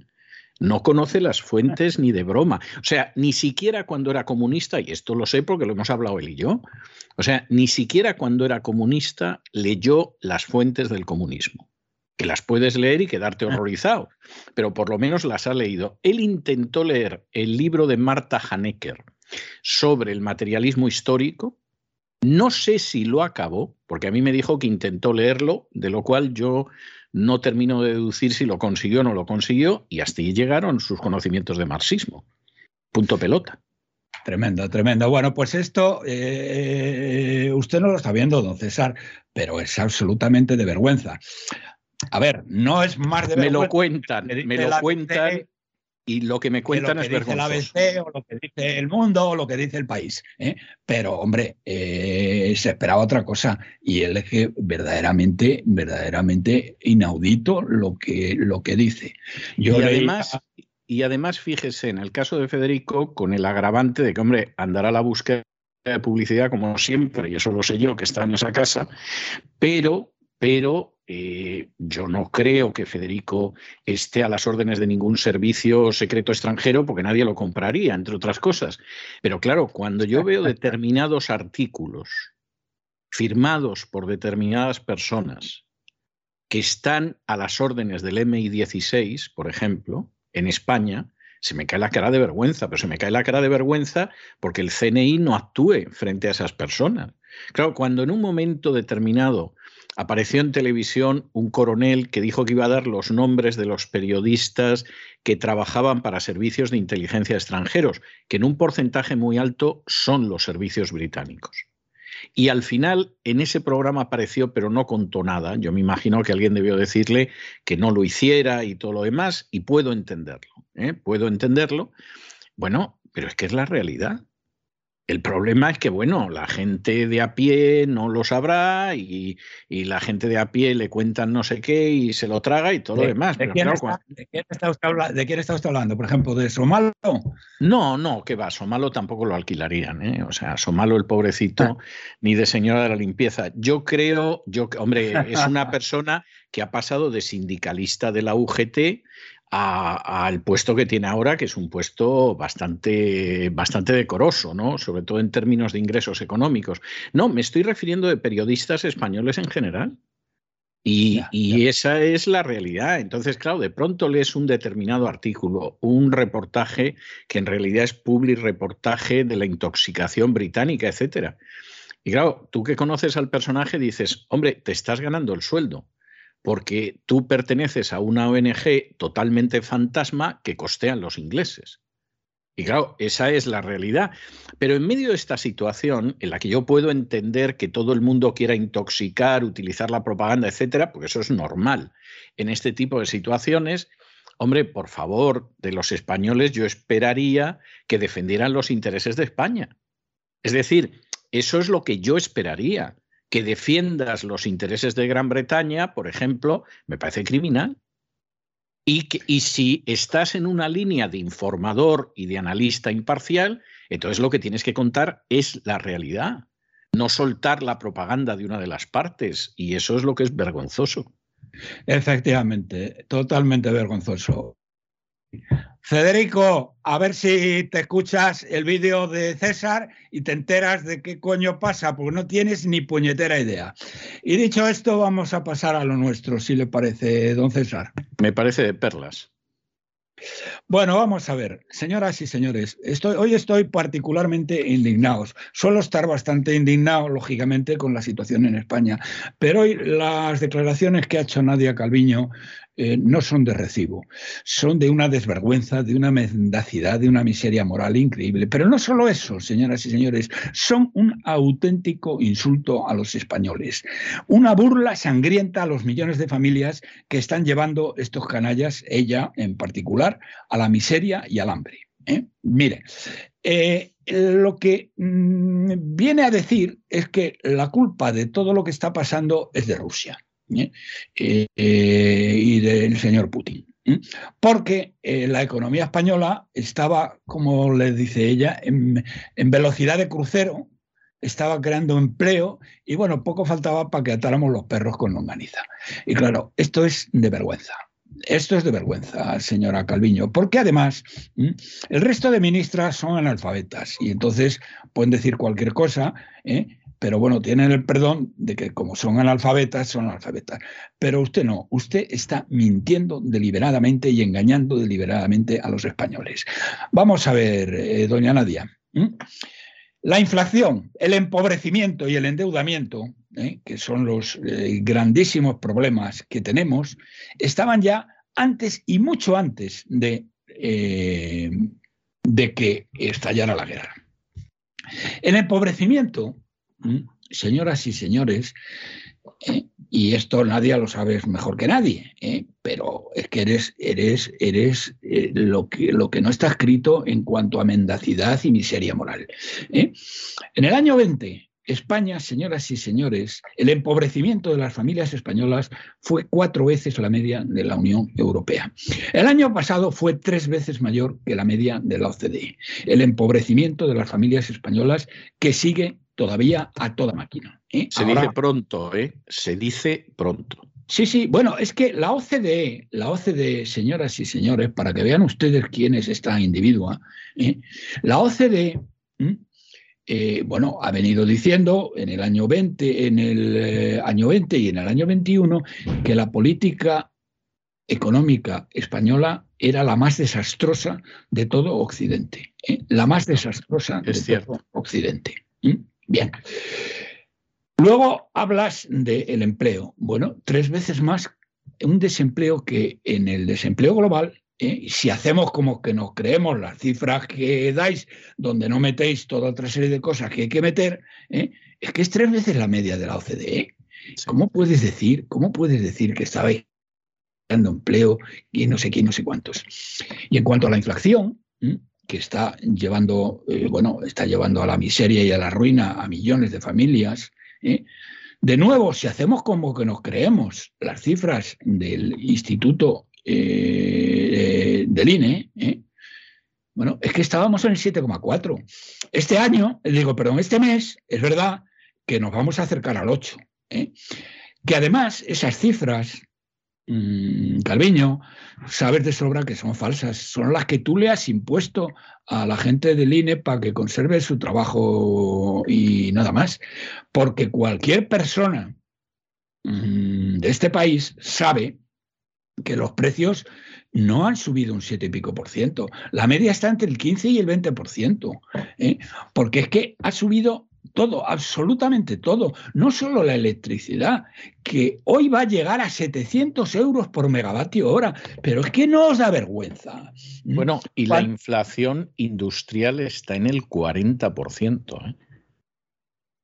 Bueno, efectivamente, es que, es que, es que no se puede, eh, no se puede hacer eh, peor. Pero fíjate, en el endeudamiento, que este es otro de los temas, que vamos a ver qué pasa el jueves y qué es lo que nos dice Christine Lagarde de cómo va a modificar mm, lo que pensaba hacer, que lo que, eh, lo que mm, se supone por la mayoría de los analistas es que el jueves que va a pronunciar, vamos, va a explicar cuál es la política del Banco Central Europeo a raíz de la guerra de Ucrania, eh, eh, mm, va a mantener la, retirada de compras del BCE, que es lo que más afecta a España, y sin embargo, al contrario que la Reserva Federal de Estados Unidos, que empezará a subir tipos este mes, pues la subida de tipos lo dejará eh, para el año que viene.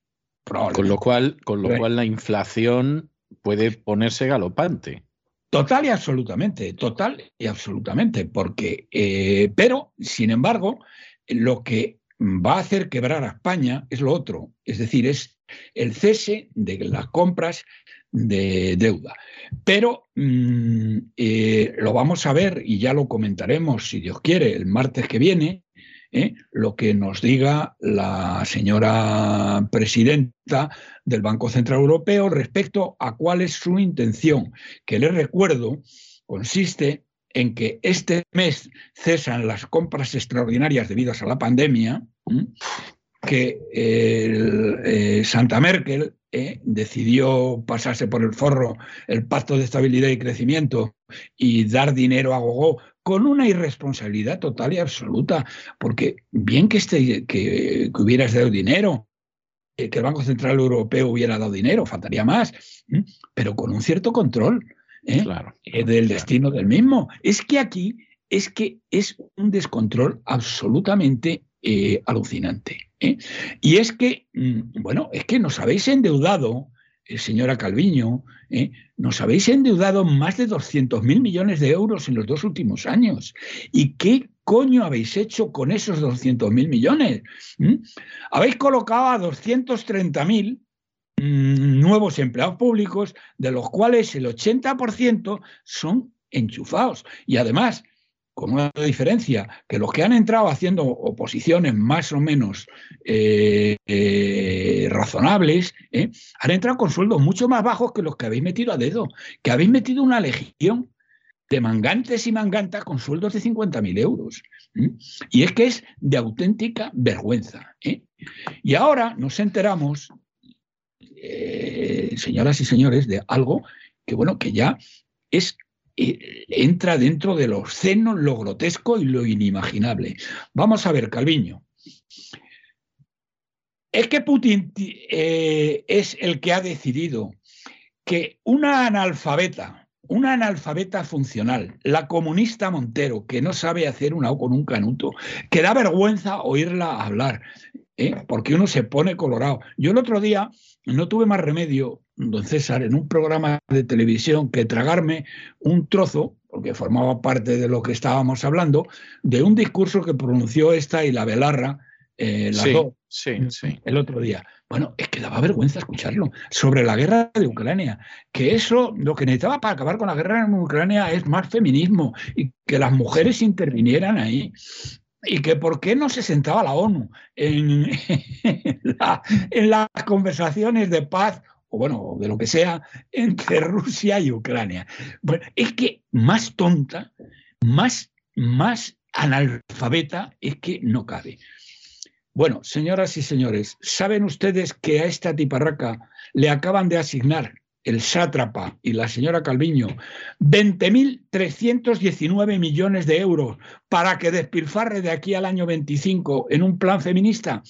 ¿Se Tremendo. pueden creer ustedes de que cuando el 50% de las familias españolas no llega a fin de mes, cuando hay muchas familias que están pasando literalmente hambre, ¿eh? literalmente hambre, que no pueden encender la luz, que no pueden calentarse. Esta a una le entregan estos socialcomunistas que nos gobiernan, el sátrapa de Moncloa, que está encantado con la guerra de Ucrania porque le permite visitar a toda una serie de personajes que antes ni le recibían. Bueno, ha ido a Letonia a a sacar Le- pecho. Mire, no me río porque la cosa es gorda, pero usted me contará que se le ha perdido a España en Letonia. Bueno, que se la ha perdido España en Letonia y que se la ha perdido a España en, en- en- en, eh, donde En tiene. Ucrania y donde sea, Sí, pero ¿qué se le ha perdido ahí? Pero de- de- vamos, luego hablamos de eso si quiere, pero Sí. fíjense ustedes, es que esto, señoras y señores, es una obscenidad. Pero ¿cómo te atreves, Calviño, a entregarle 20.319 millones a un analfabeta para un plan feminista? ¿Saben ustedes, señoras y señores, en qué se lo va a gastar? En cuatro cosas. ¿eh? En prácticas de buen gobierno, que ni se sabe lo que es Bien. ¿Eh? en economía para la vida. Tóquese usted las narices. En luchar contra la violencia machista y en estudios y estadísticas sobre el enfoque y el impacto de género. Pero bueno, es que nos hemos vuelto locos. Es que esto es tal como se lo estoy contando. Es que esta tiparraca y su legión de enchufadas con sueldos de 50.000 euros, que son analfabetas, señoras y señores. Es que eh, ella es una analfabeta funcional. No sé si sabe leer y escribir, malamente, creo, vamos, supongo que haciendo todas las faltas de ortografía del mundo. Pero es que muchas de ellas que son literalmente analfabetas y les están pagando. A una, ha metido a una legión de individuos feminazis ¿eh? con sueldos de más de 50.000 euros. Y se va y le ha entregado el gobierno de Sánchez y Nadia Calviño, que es la responsable, la vicepresidenta económica, pero ¿cómo no se te cae la cara de vergüenza, Calviño, de estar afirmando de que la culpa la tiene Putin y le acabas de entregar 20.319 millones a una analfabeta para que se lo gasten, se lo repito, porque es que es para no creérselo. Para buen gobierno, para economía de la vida, para luchar contra la violencia machista y para estudios y estadísticas sobre el enfoque y el impacto de género. ¿Y qué, ocurre con las cosas de comer, Calviño? ¿Mm? ¿De qué come el resto de personas a las que estáis llevando a la miseria y al hambre? Porque este mes el, el- IPC va a, el IPC oficial, por muchas trampas que hagan, va a estar en el entorno del 8%, pero es que el verdadero está entre el 15 y el 20%, porque ha subido todo, ha subido la carne, ha subido, mm, eh, eh, bueno, han subido la El verdura, subido aceite, el pan, la fruta, todo. aceite, todo, está subiendo todo. Y lo que es más grave, lo tenía por aquí mm, para dárselo con más precisión, con más precisión del efecto inmediato de la, de la inflación. De que, bueno, es que está, está subiendo realmente eh, eh, eh, todo. Pero, mm, perdón, sí, en el caso de los cereales, ¿eh? que están subiendo una barbaridad, y claro, al subir la harina, pues sube el pan, eh, suben los pasteles, suben las pastas eh, preparadas, suben montones de cosas. Ha subido el pollo, ha subido el aceite, ha subido todo, han subido los huevos, han subido todo. Y están subiendo entre el 15 y el 25%. ¿Cómo tenéis la desvergüenza, Calviño? Porque tú eres la que manda ahí. ¿Cómo tenéis la desvergüenza que el INE diga que está subiendo la inflación, que, que no va a decir un 8% siquiera, seguramente se quedará en el 7,9 o algo así? Es que, es que es de auténtica vergüenza, pero a lo que iba. Señoras y señores, que esto no es, esto lo que va a ocurrir aquí no es para, no es para, para poco tiempo. Vamos a tener esta inflación durante meses y meses y meses, que es lo que eh, estaba buscando el dato de dónde venía, pero bien, que eh, vamos a tener la inflación para varios meses y no tiene, eh, y el problema es que en el caso concreto de la harina y todo lo demás, y toda una serie de cereales, el problema ya no va a ser solo la inflación. Es que eh, el problema va a ser el propio abastecimiento físico. que ya veremos a qué precios nos podemos abastecer físicamente de, una, serie de, una serie de productos. Porque mm, una de las cosas que la gente no sabe ¿eh? Federico, a ver si te enteras. Los que se están forrando ¿eh? con, económicamente, eh, Federico, y a ver si lo cuentas a tus lectores, los que se está forrando, quien se está forrando con la guerra de Ucrania es Estados Unidos, porque es exportador de petróleo. Hoy ha decidido el senil Biden que no va a importar petróleo de Rusia ni gas de Rusia. Pero vamos a ver, vamos a ver quería, vino Blinken aquí, su secretario de Estado, a convencer a los europeos de que dejaran de comprar petróleo ruso y en Alemania le han mandado a hacer puñetas y en otro sitio le han mandado a hacer puñetas. Vino también a que los polacos le entregaran los, eh, los MiG-29 que tienen soviéticos, porque el, eh, el, el tonto de lava del Josep Borrell, que algún día tendrá que explicar por qué él defiende a Maduro ¿eh? Eh, de la manera que lo defiende ¿eh? y cuáles son las relaciones mm, que tiene con su antiguo jefe mm, Zapatero y de qué, pues, cuál es la razón por la que está defendiendo a esto. Bueno, el otro día a este tonto de lava se le ocurrió decir que le iban a enviar aviones a, de combate a los a los ucranianos. Bien, como es tan ignorante, ¿eh? no, tiene ni idea. ah, bueno, y como consecuencia de ello, los ucranianos se lo creyeron y fueron un montón de pilotos a, Polonia a recoger los aviones que les iba a mandar Borrell, Josep Borrell, les iba a mandar los aviones. ¿eh? Bien, Naturalmente, los aviones que podía haber mandado, eh, no podía mandar ninguno, porque los aviones, eh, nadie se va a desprender de aviones ahora mismo. Pero vamos, los F-18, que podría ser un caso, aviones ya obsoletos, bueno, son aviones americanos. Y los pilotos ucranianos están acostumbrados a pilotar aviones rusos. Y no es lo mismo pilotar un MiG que pilotar un F-18. ¿Eh? No dudo que los pilotos ucranianos, con un periodo de entrenamiento de, de 5, 6, 7 semanas, ¿eh? podrían haber manejado los F-18. Pero, pero, pero, eh, desde luego no los pueden manejar ahora. Y dentro de siete semanas, a no ser que ocurra algún imprevisto muy gordo, la guerra habrá terminado con la ocupación total de, de Ucrania. Pero, mm, entonces, ¿qué es lo que hicieron? Eh, los americanos, como los pilotos le estaban pidiendo los aviones, los aviones que nos han prometido la Unión Europea, ¿eh? que este tonto de Borrell se le fue la boca y bueno, no tiene ni idea, porque eso, Borrell, es que eso pasa hasta en los aviones comerciales.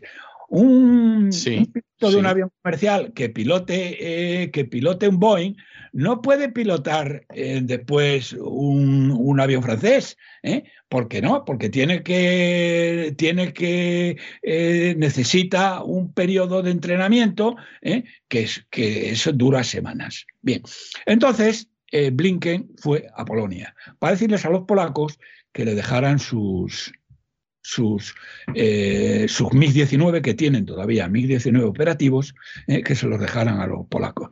Y los polacos, igual que en Alemania le dijeron que iban a imponer un boicot a, su padre, porque ellos no imponían boicot al petróleo ruso, eh, los polacos le han dicho que no le dejaban los aviones porque no querían más líos de los que ya tenían con Rusia. ¿Mm? Bueno, pues a ver, Federico, apunta. El petróleo. El petróleo, ¿eh? que está hoy ya a 130 dólares, está haciendo ricos a los americanos, a muchos americanos. Hay 300 empresas de fracking que no podían producir y que han empezado a producir. El gas que Rusia está vendiendo a Europa vale un 40% más que el gas de ruso. ¿eh? 40%, Federico, a ver si te enteras. ¿eh? Las industrias eh, que se están forrando son las industrias de defensa americanas.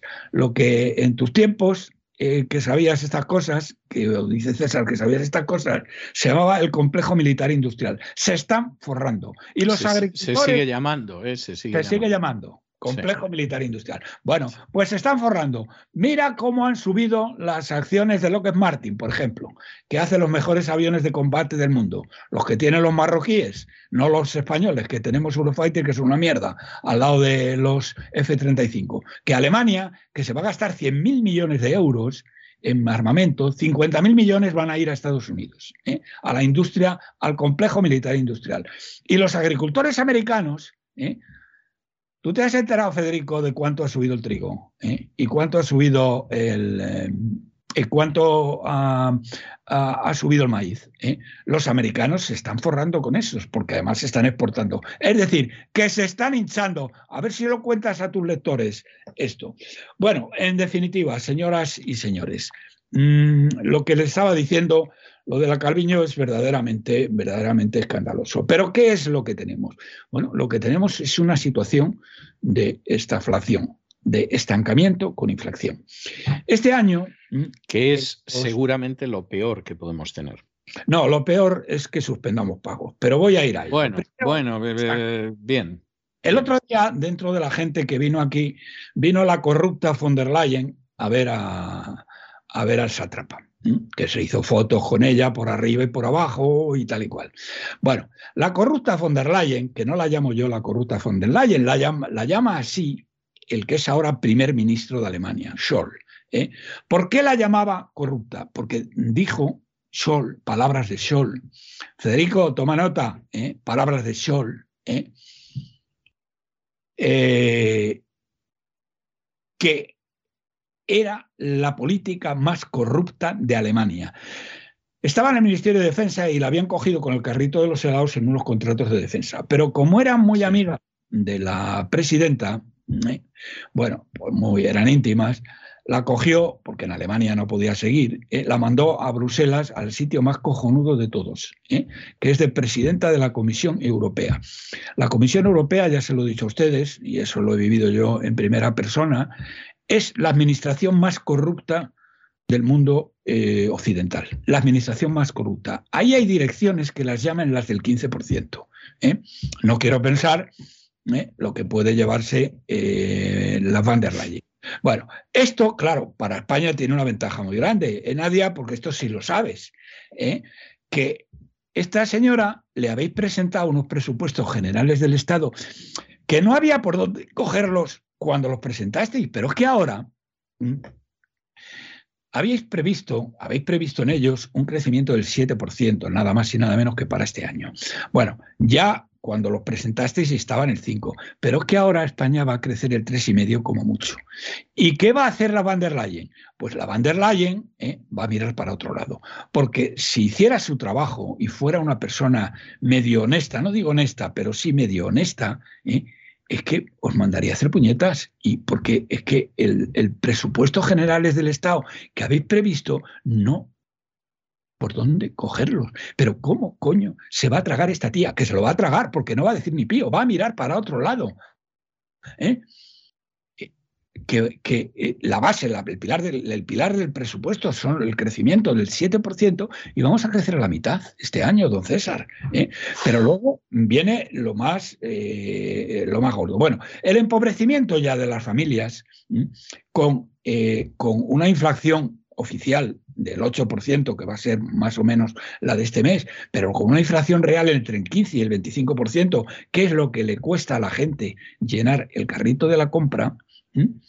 bueno, pues el empobrecimiento, si en el año 20. Fuimos nos empobrecimos las familias españolas cuatro veces más que la media europea, calculense ustedes este año. Porque otra cosa, Calviño, esto, esto no lo sabe la Montero, porque como es analfabeta no lo sabe, pero tú sabes ¿eh? que hay siete países que eran pobres de solemnidad, como Chipre, como Malta, como Letonia, como Chequia, como Eslovenia, ¿eh? que nos han adelantado en renta per cápita, mientras mandabais vosotros, mientras mandabas tú, en estos dos últimos años, nos han adelantado en renta per cápita, pero no te da vergüenza decir que estábamos creciendo ya a plena capacidad y que íbamos a ser el motor de Europa. Bueno, eso últimamente ya no lo decías, eso hace tres meses que no te lo oigo decir, pero ahora sí. Eso lo dijiste el otro día, que, está, que estábamos funcionando mm, a, toda velocidad ¿eh? y que ha llegado el malvado Putin y que os ha jodido el invento. ¿eh? Verdaderamente increíble. Pero fíjese, don César, que aparte del empobrecimiento, porque yo aquí les diría una cosa a, las, a la gente, que lo repito siempre, ¿cómo es posible, don César? ¿Cómo es posible? Que con esta chusma que nos gobierna, que nos está llevando a la miseria y al hambre, nos está empobreciendo respecto a, los, nuestros, a los países europeos, que eran más pobres que nosotros durante, que han sido toda la vida de Dios, más pobres que nosotros. ¿Cómo es posible que sigan votando socialista? ¿O cómo es posible que sigan votando Podemos? Porque es que en todas las encuestas que salen, el Partido Socialista sigue de número uno en las encuestas. Es decir, pierde algo, pero no pierde mucho evidentemente sigue de número uno por el desastre total y absoluto que es el Partido Popular. Pero, eh, de todas maneras, es que le sigue votando la gente, don César, y a Podemos también. pero es que hay mucha gente. menos. Ellos, han terminado creando una clientela que los va a votar. Es decir, le voy a poner un ejemplo de lo que esto significa. Usted sabe que en España pasa una cosa que no pasa en ninguna parte del mundo, que son los ocupas, ¿eh? que entran en tu casa, no los puedes sacar de tu casa y tampoco les puedes cortar el agua, la luz o el gas, porque entonces te condenan por un delito de coacciones. Esto yo cuando lo cuento en este lado del mundo me miran con una cara como diciendo, usted me ha visto con cara de tonto para creerme eso. Y me cuesta mucho convencer a la gente de que efectivamente eso sucede. Bueno, ¿qué ha pasado con esta historia? Que es muy interesante. Pues que el gobierno ha decidido que aquellos que son ocupas, no porque entraron en un momento determinado aprovechando que usted estaba de vacaciones, sino que de pronto dijeron yo no pago el alquiler y no se les puede desahuciar, porque el gobierno decidió que con lo del coronavirus no los iba a desahuciar, ha decidido prorrogar medio año más el que estés ahí dentro sin que te puedan desahuciar. Claro, esos son miles de personas.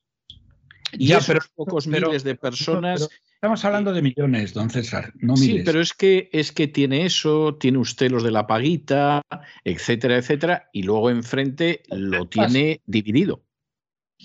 De todas maneras, de todas maneras, es que el tema es tremendo, porque fíjese, don César, es que la capacidad adquisitiva de los hogares ¿eh? está experimentando hoy la mayor caída en 60 años, la mayor caída de la guerra civil. ¿eh? Sí. Es inaudito. Es que les, les decía antes, ¿eh? Que eh, estas subidas de precios no son subidas puntuales. Estamos ante meses de subidas y va a aguantar la gente. En unas semanas, que era, lo estaba buscando, lo tenía aquí, en unas semanas ¿eh? Eh, es probable que no haya cereales o que van a costar muchísimo más. Es que la industria agroalimentaria en España consume 36 millones de toneladas de productos y producimos 24. Es decir, que tenemos un déficit estructural de 12, 13 millones de toneladas, que ahora se ha puesto absolutamente absolutamente por, eh, por las nubes.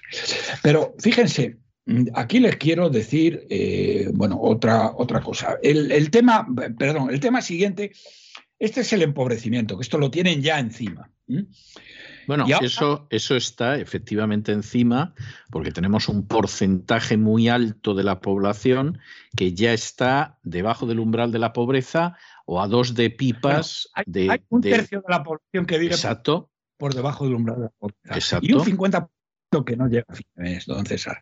¿eh? Y bueno, y siguen como siguen. Pero es que la cosa se va a poner peor. Porque miren ustedes, eh, esto, esto otro que les voy a decir ahora lo dejamos para la semana que viene cuando analicemos lo que la eh, presidenta del Banco Central Europeo, Christine Lagarde, nos diga el jueves respecto a cómo va a variar su política.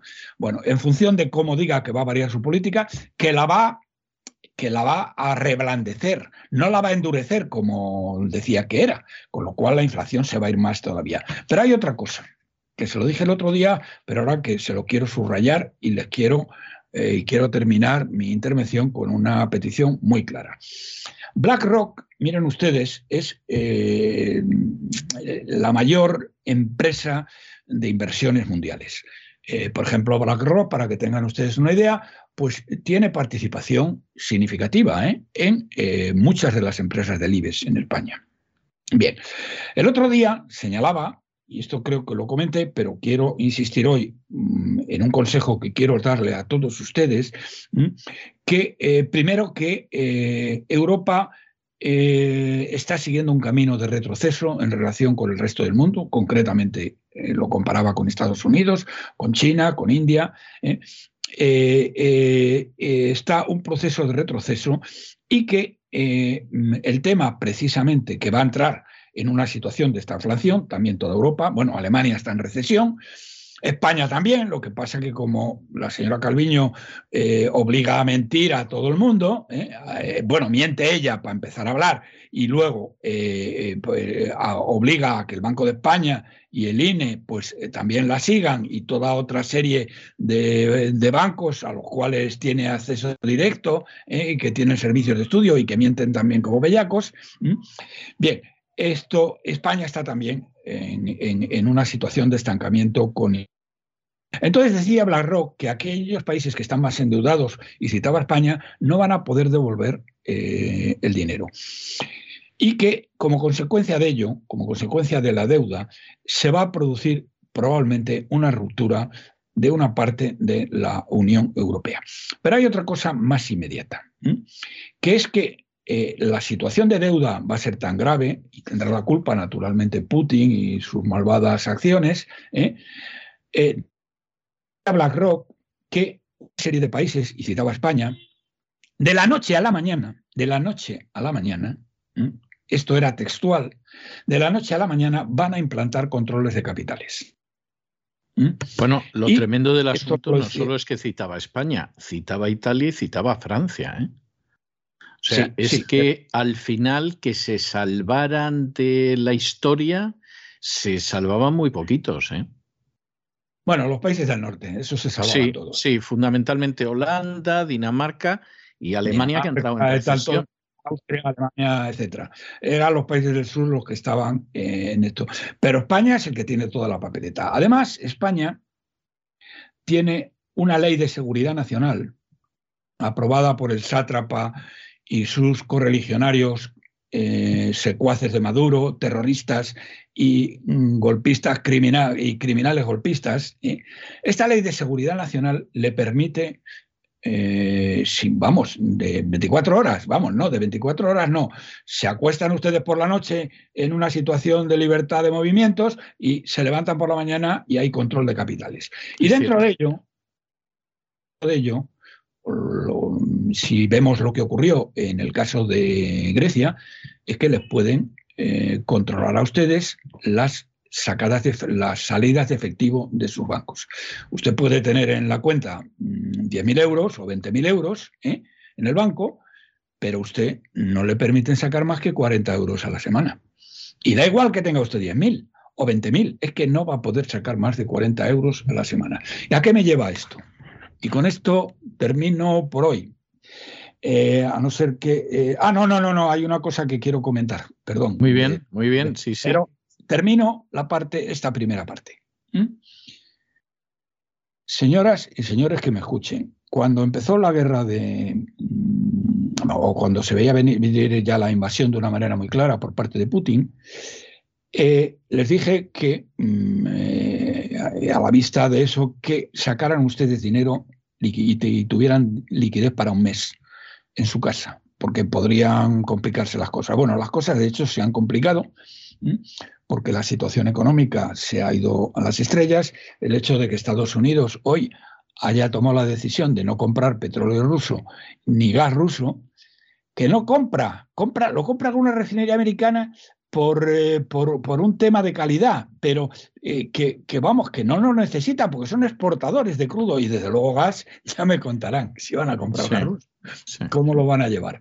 Bien, esto, mm, eh, ahora mismo les digo lo siguiente, a la vista de lo que dice BlackRock, a la vista de este control de capitales que pueden implantar en cualquier momento, a la vista que nos estamos en una situación de inflación que va a durar meses, meses, muchos meses. Las, subidas van a seguir durante muchos meses. ¿eh? Y eh, la situación se está agravando considerablemente. Mm, España puede, eh, utilizando la ley que ya tiene, la ley de seguridad nacional, le puede a ustedes eh, eh, no solo implantar el control de capitales, sino implantar un control de las sacadas, de las salidas de dinero que tengan ustedes de sus cuentas. Entonces, lo que les digo hoy es, señoras y señores, la situación de incertidumbre en la que estamos es tremenda. España está peor que nadie, mucho peor que cualquier otro país europeo. Nos estamos empobreciendo más que nadie. Tenemos, bueno, hoy la luz va a costar 700 euros por megavatio. Y acuérdese usted, don César, de que cuando valía 70, los sí. golpes de comisiones obreras y, y, y, UGT que han colocado a miles y miles de parientes suyos en la sanidad pública, en los chiringuitos, en todo lo demás, ¿eh? salieron a manifestarse y casi queman las ciudades españolas porque estaban en 70 euros. Y hoy que vamos a estar en 700, ¿qué coño vais a hacer, señores de UGT y de comisiones obreras? ¿Vais a salir mañana a protestar? Ninguno, todos atrás al pesebre comiendo de lo que le están dando. Bien, señoras y señores, saquen ustedes la liquidez que necesiten para un año y tenganla en casa, en un cajón, debajo del colchón, o hagan un agujero en el jardín, el que tenga un jardín, ¿eh? y lo meten en una caja, ¿eh? O en una caja fuerte. Saquen ustedes la liquidez para vivir un año, porque esto de la noche a la mañana se pueden encontrar ustedes con un control de capitales y con un corralito. Eh, con esto termino esta parte, don César, quedan advertidos. Eh, permíteme, me he quedado sin palabras, pero, pero permítame que, que le pregunte algo al respecto. O sea, ¿usted cree que podemos tener un año largo de necesidad y que entonces lo más prudente es eh, sacar el dinero del banco, los que lo tengan, la liquidez para, vivir un año. Exacto, exactamente lo que usted ha dicho. Usted como eh, domina el lenguaje mejor, mucho mejor que yo, ¿eh? no, lo que, mejor. ¿Eh? No, pero, no, lo que pasa es que quería asegurarme porque, porque pero es exactamente es grave, pero es exactamente como ha dicho, mucho mejor que yo, palabras mucho mejor que yo. Eh, es decir, si me permite volver a preguntarle, es decir, que podría haber un corralito en el próximo año. ¿Existe por lo menos esa posibilidad? No, no, no, no, no, no, no estoy hablando del próximo año, estoy hablando de ya, en este año. ¿eh? Bueno. O sea, el control de capitales, eh, BlackRock decía que podía suceder de la noche a la mañana. No lo digo yo, ¿eh? No, no, es cierto, sí, sí. Yo, yo, hice un editorial sobre ese informe de BlackRock la semana pasada, o sea, lo, lo, tengo muy fresco al respecto y doy fe que no está usted exagerando, ni mucho menos, vamos, todo lo contrario. El control de capitales de la noche a la mañana. Y lo otro, pues, bueno, es que les estoy diciendo, lo estaba viendo, mm, lo que pasa que eh, eh, esto lo han dicho no sé qué asociaciones de productores que no tengo aquí, pero hoy viene en la prensa. ¿eh? En unas semanas no habrá cereales ¿eh? o costarán muchísimo más. Bueno, es que, eh, señores y señores, que esto es tremendo. No nos damos cuenta. Bueno, que el petróleo, eh, que la gasolina ha subido un 30% desde primero de año. El gasóleo ha subido un 30% desde primero de año. Y eso es vital para muchas personas que se tienen que desplazar. Y no digo nada para los autónomos, ¿eh? A los cuales está persiguiendo este gobierno a muerte. ¿eh?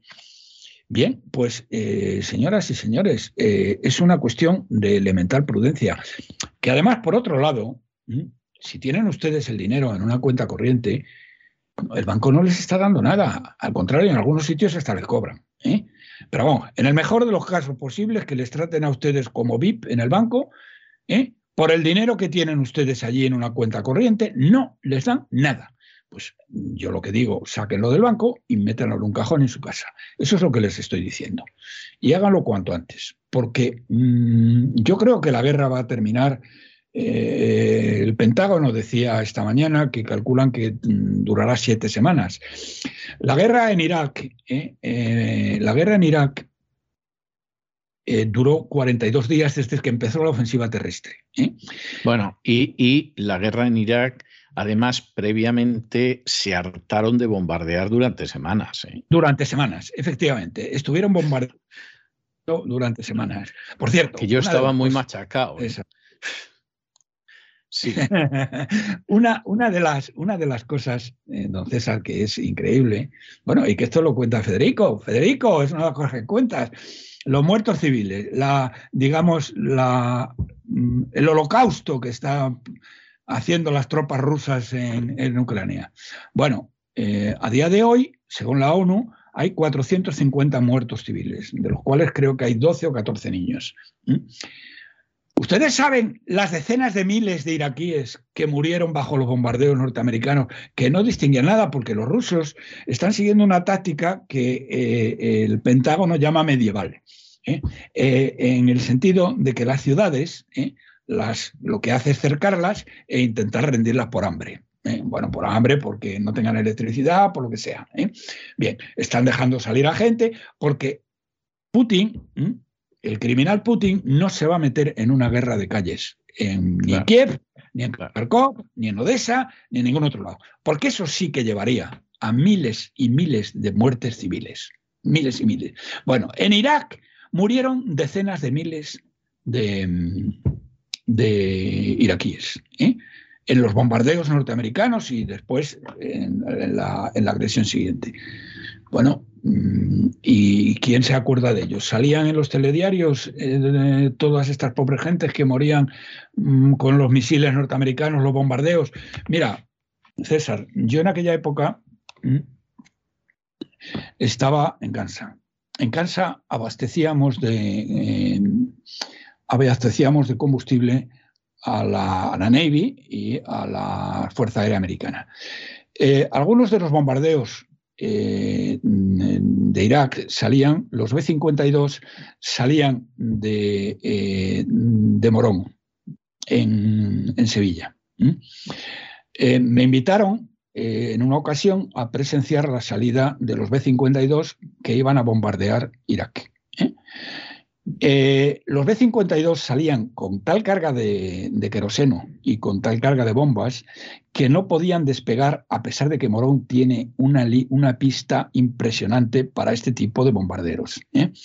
Bien, tenían que ayudarse de misiles, eh, de, perdón, de cohetes de cohetes que de empuje que luego después caían al mar y recogían. Bueno, era impresionante verlos despegar a última hora de cuando ya estaba amaneciendo, al, filo del amanecer, ¿eh? esos bombarderos que iban y yo tuve una ocasión de verlos y fue, era un espectáculo verdaderamente impresionante ver despegar a los B-52 cargados de queroseno y cargados de bombas. Bueno, esos iban a las ciudades iraquíes y se llevaban por delante lo que hiciera falta. Y eso llevó a decenas de miles de muertos civiles, de los que nadie dio cuenta y no están en ninguna lista ni nada. Bueno, el, criminal Putin ¿eh? lleva mmm, mmm, en muertos que se han producido como efectos colaterales 450, ¿eh? 450 muertos. Eh, bueno, estos tíos lo hicieron en 42 días. Eh, una vez que empezó la ofensiva terrestre, trataron 42 días. Irak es menos de la mitad en superficie que Ucrania y tiene, y tiene una población que es la mitad aproximadamente.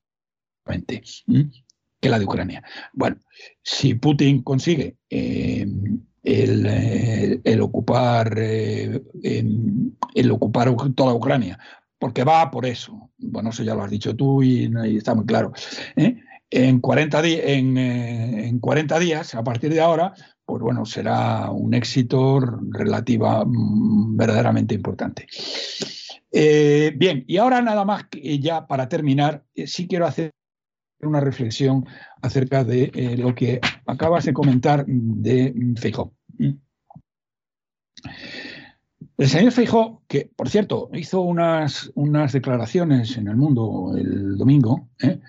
que bueno, una parte de ellas eh, te la puedes, eh, bueno, eran más o menos razonables. Evidentemente no es un Mindundi como es el, este, el, delincuente, este, el delincuente de casado, que yo mm, ya le he explicado a, a Isabel Díaz Ayuso que lo que tenía, lo piensan los, los, buenos juristas de este país es que no entienden cómo está la defensiva y no se ha querellado penalmente contra Casado, contra, mm, contra el otro, el lanzador de huesos de aceituna y contra Bolaños. ¿eh? Por, eh, tiene varios motivos para ello jurídicos que no los voy a volver a repetir aquí. Pero Feijó, hay una cosa que sí quiero repetir y con esto termino. Feijó dijo una cosa que no sé si se la cree, eh, o, o, simplemente la dijo porque estaba obligado a ello. Yo voy a pensar que estaba obligado a ello. Que dijo que el PP, siempre que llega al poder, eh, eh, lo, lo, deja mucho mejor de lo que lo ha encontrado. Lo cual, señoras y señores, es de una falsedad verdaderamente. Total y absoluta, total y absoluta. Vamos a ver, querido señor Fejo. Eh, yo supongo que lo sabe y entiendo que lo haya dicho, entiendo que lo haya dicho. Yo si hubiera estado en su lugar hubiera hecho lo mismo, porque esta es, digamos, es propaganda electoral que es absolutamente lícito el hacerlo. Miren ustedes, señoras y señores, esto se lo digo para ustedes, para que no lo, recuerden, y porque están tan embebidos en la propaganda eh, del PP que eh, muchos hasta se lo creen, que ellos saben manejar la economía y que no hay problemas con ello. Bueno, primero, estos señores tuvieron en el año 11, con el indigente mental Rodríguez Zapatero, tuvieron la mayor victoria electoral y la mayor apoyo del pueblo español en el Estado, en las autonomías y en los ayuntamientos. Impresionante. Un capital político como nadie había tenido desde la transición, que tiraron literalmente por la borda eh, no solo el señor Rajoy, eh, no solo el señor Montoro, sino todos los demás que estaban ahí. Lo tiraron literalmente por la borda. Es decir, que el señor Feijó, que está buscando expertos en tema político y que no sean unos niñatos, espero, señor Feijó, don Alberto, eh, que no considere usted expertos a la panda de mangantes que estaban con Rajoy y que ahora le están llamando a su puerta y diciendo, Alberto, colócanos a todos. Porque estos tíos no solo dilapidaron un capital político gigantesco como nadie había tenido y lo, lo dilapidaron en un tiempo récord, es que mintieron al pueblo español de una manera vil y miserable, diciendo que iban a bajar impuestos y subieron los impuestos al mayor nivel, hicieron la mayor subida de impuestos de toda la historia fiscal de España. La mayor subida de impuestos la hicieron Rajoy y sus secuaces. Bueno, en este caso, su secuaz de Hacienda, eh, que hizo otras cosas mucho peores. Después, una de las cosas que dicen los señores del PP, y dice, decía el señor Fijo el otro día, es que dejan las cosas, es que manejan muy bien la economía. Fíjense si manejaron bien la economía, que en siete años el PIB creció en 130.000 millones de euros, sumados todos los años. ¿eh? La suma de todos los años crece en 130.000 millones de euros. Los primeros años disminuyó y los otros años subió. Pero hay amigo, claro, entonces el señor Fijo podrá decir, hombre, cuando estábamos, el, el PIB estaba en no sé cuántos y ahora está en eso más 130 mil millones. Pero es que nos endeudaron en 420 mil millones, don César. Efectivamente, ese, ese es el gran problema.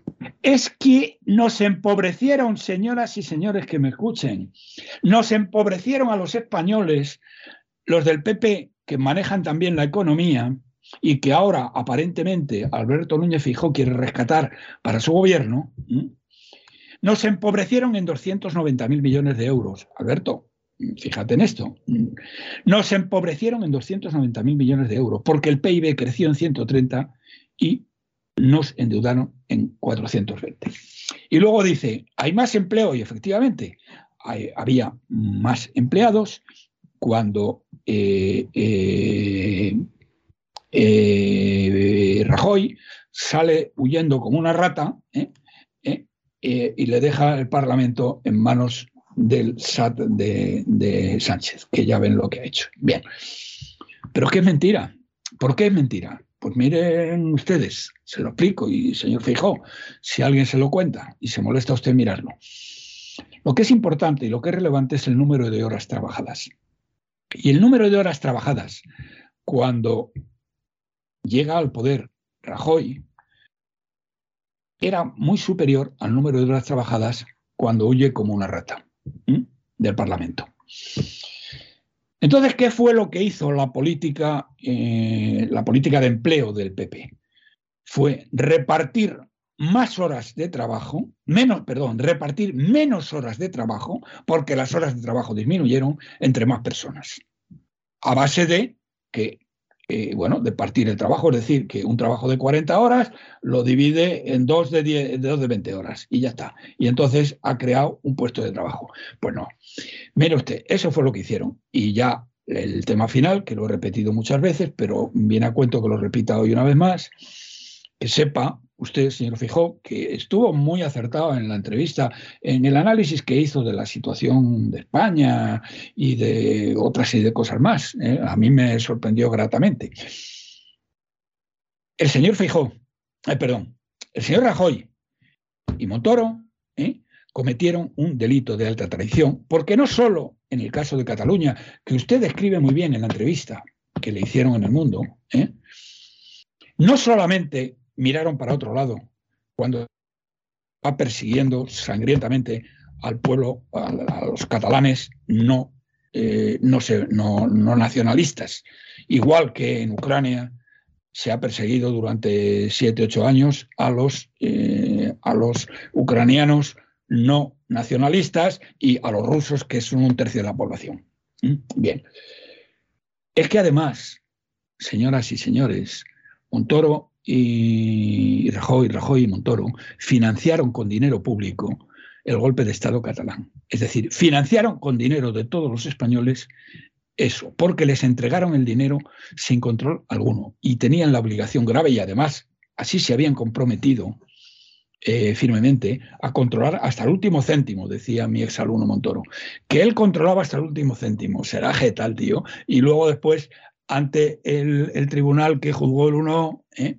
que luego se hicieron un juicio cojonudo desde el punto de vista jurídico, pero luego se bajaron los pantalones, dijo que, bueno, no, que se les habían escapado muchas cosas, pero vamos a ver, Montoro, no decías que tú controlabas hasta el último céntimo, entonces tendrías que estar en la cárcel por alta traición, tú y Rajoy tendríais que estar en la cárcel por alta traición.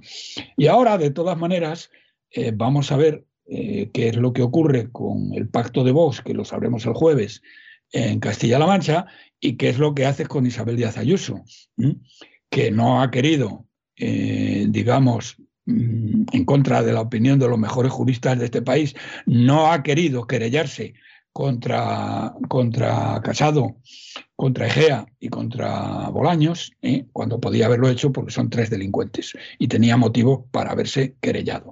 Y tampoco quiere eh, pensar en una alternativa a Rajoy porque le ha, perdón, a, a Feijó, porque Feijó de momento le ha prometido, le ha dicho que convoca cuando quiere. Eso lo decía el domingo, ¿eh? que es un poco distinto a lo que decía hace tres semanas. ¿eh? Eh, que convoque cuando quiere el, eh, bueno, a las elecciones para el, presidir el PP de Madrid, que hace ya muchísimo tiempo que debería haber sido suyo y que el delincuente de Casado eh, se lo negó. Y esto es todo lo que tenía que decir, que con bueno, pues, pero que como se rodee de los mismos tíos que nos llevaron al desastre en la época de Rajoy, pues que ya me contarán. Sí, efectivamente, es, es algo que se cae de su peso. O sea, no, no vamos a negar que es algo que se quede de su peso y que, en fin, cada uno saque. En Salamanca, que somos muy leídos. Sí, La verdad es que es así. Bueno, yo le voy a dejar hoy, don Roberto, con un tema de Alan Price que eh, formaba parte de la banda sonora, por cierto, muy buena, de una película inglesa que se titulaba All Lucky Men, o además en España se estrenó como All Lucky Men y, y no, no la difundieron mucho porque era una crítica de la política y de otras cosas que yo creo que debieron de pensar que en los años 70 era excesivo. Yo creo que esa película la debimos de ver muy poco, pero tenía una banda sonora muy buena de Alan Price y una de las canciones se llamaba Poor People pobre gente, ¿no? Bueno, pues pobre gente en el caso de España, que no es algo metafórico ni es algo simbólico, sino que es que de verdad cada vez hay más españoles que entran por debajo del umbral de la pobreza, que traspasan el umbral de la pobreza, y más que se ven empujados, quieran o no, en la misma dirección. Y esa es la, la tristísima realidad, no, no nos podemos engañar al respecto. Yo- y la destrucción de la clase media. Eso es terrible. Es que Rajoy destruyó una parte importante de la clase media y ahora están liquidando todo lo que quedaba de lo que había creado el general Franco. ¿eh? Sí, sí, sí. presumía, Vamos, él, vamos, él eh, no digo presumía, pero él decía que su mejor obra había sido crear una potente clase media en España. Bueno, Sí, sí. presumía y presumía con razón. O sea, quiero decir que, que era algo que no se le podía negar. Es la famosa entrevista con Vernon Walters, que era el enviado especial de Eisenhower y luego de otros presidentes americanos, porque hablaba muy bien el español Vernon Walters, muy bien, con mucha fluidez. Y en una entrevista en que le pregunta, bueno, mi general, ¿y usted qué piensa que va a suceder y tal? Y Franco le dice, no, no, esto va a aguantar porque porque efectivamente mi gran creación es la clase media. La clase media va a mantener la estabilidad, la riqueza, y es lo que yo he hecho en, en este régimen. Y es verdad. O sea, seguramente el mayor aporte social de Franco más allá de que hubiera becas o las universidades laborales, etcétera. Pero en términos reales, posiblemente el mayor aporte social de Franco es la creación de una clase media. Es verdad, y a esa clase media, al parecer, han, han decidido convertirla en proletariado y van por muy buen camino. ¿eh? O sea, esa, esa es la triste realidad. Pues un abrazo muy fuerte, don Roberto, y nos volvemos a encontrar la semana que viene, Dios mediante. Vale, hasta la semana que viene, si Dios quiere.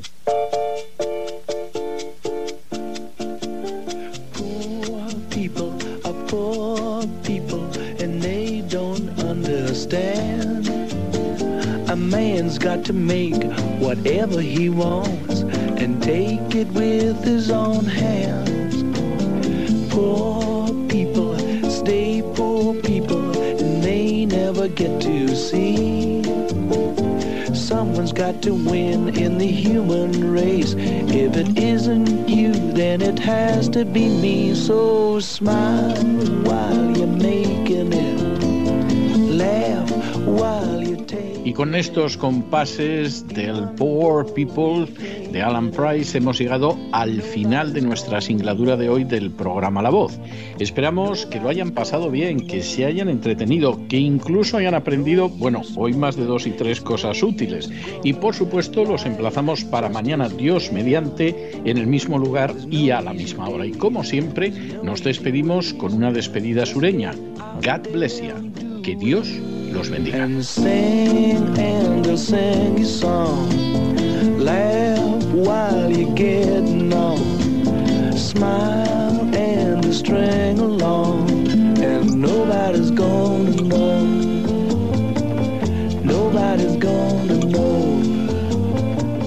El programa La Voz es una producción de Artorias Incorporated y al amparo del derecho a la libertad de expresión no se hace responsable de las opiniones vertidas en el curso del mismo.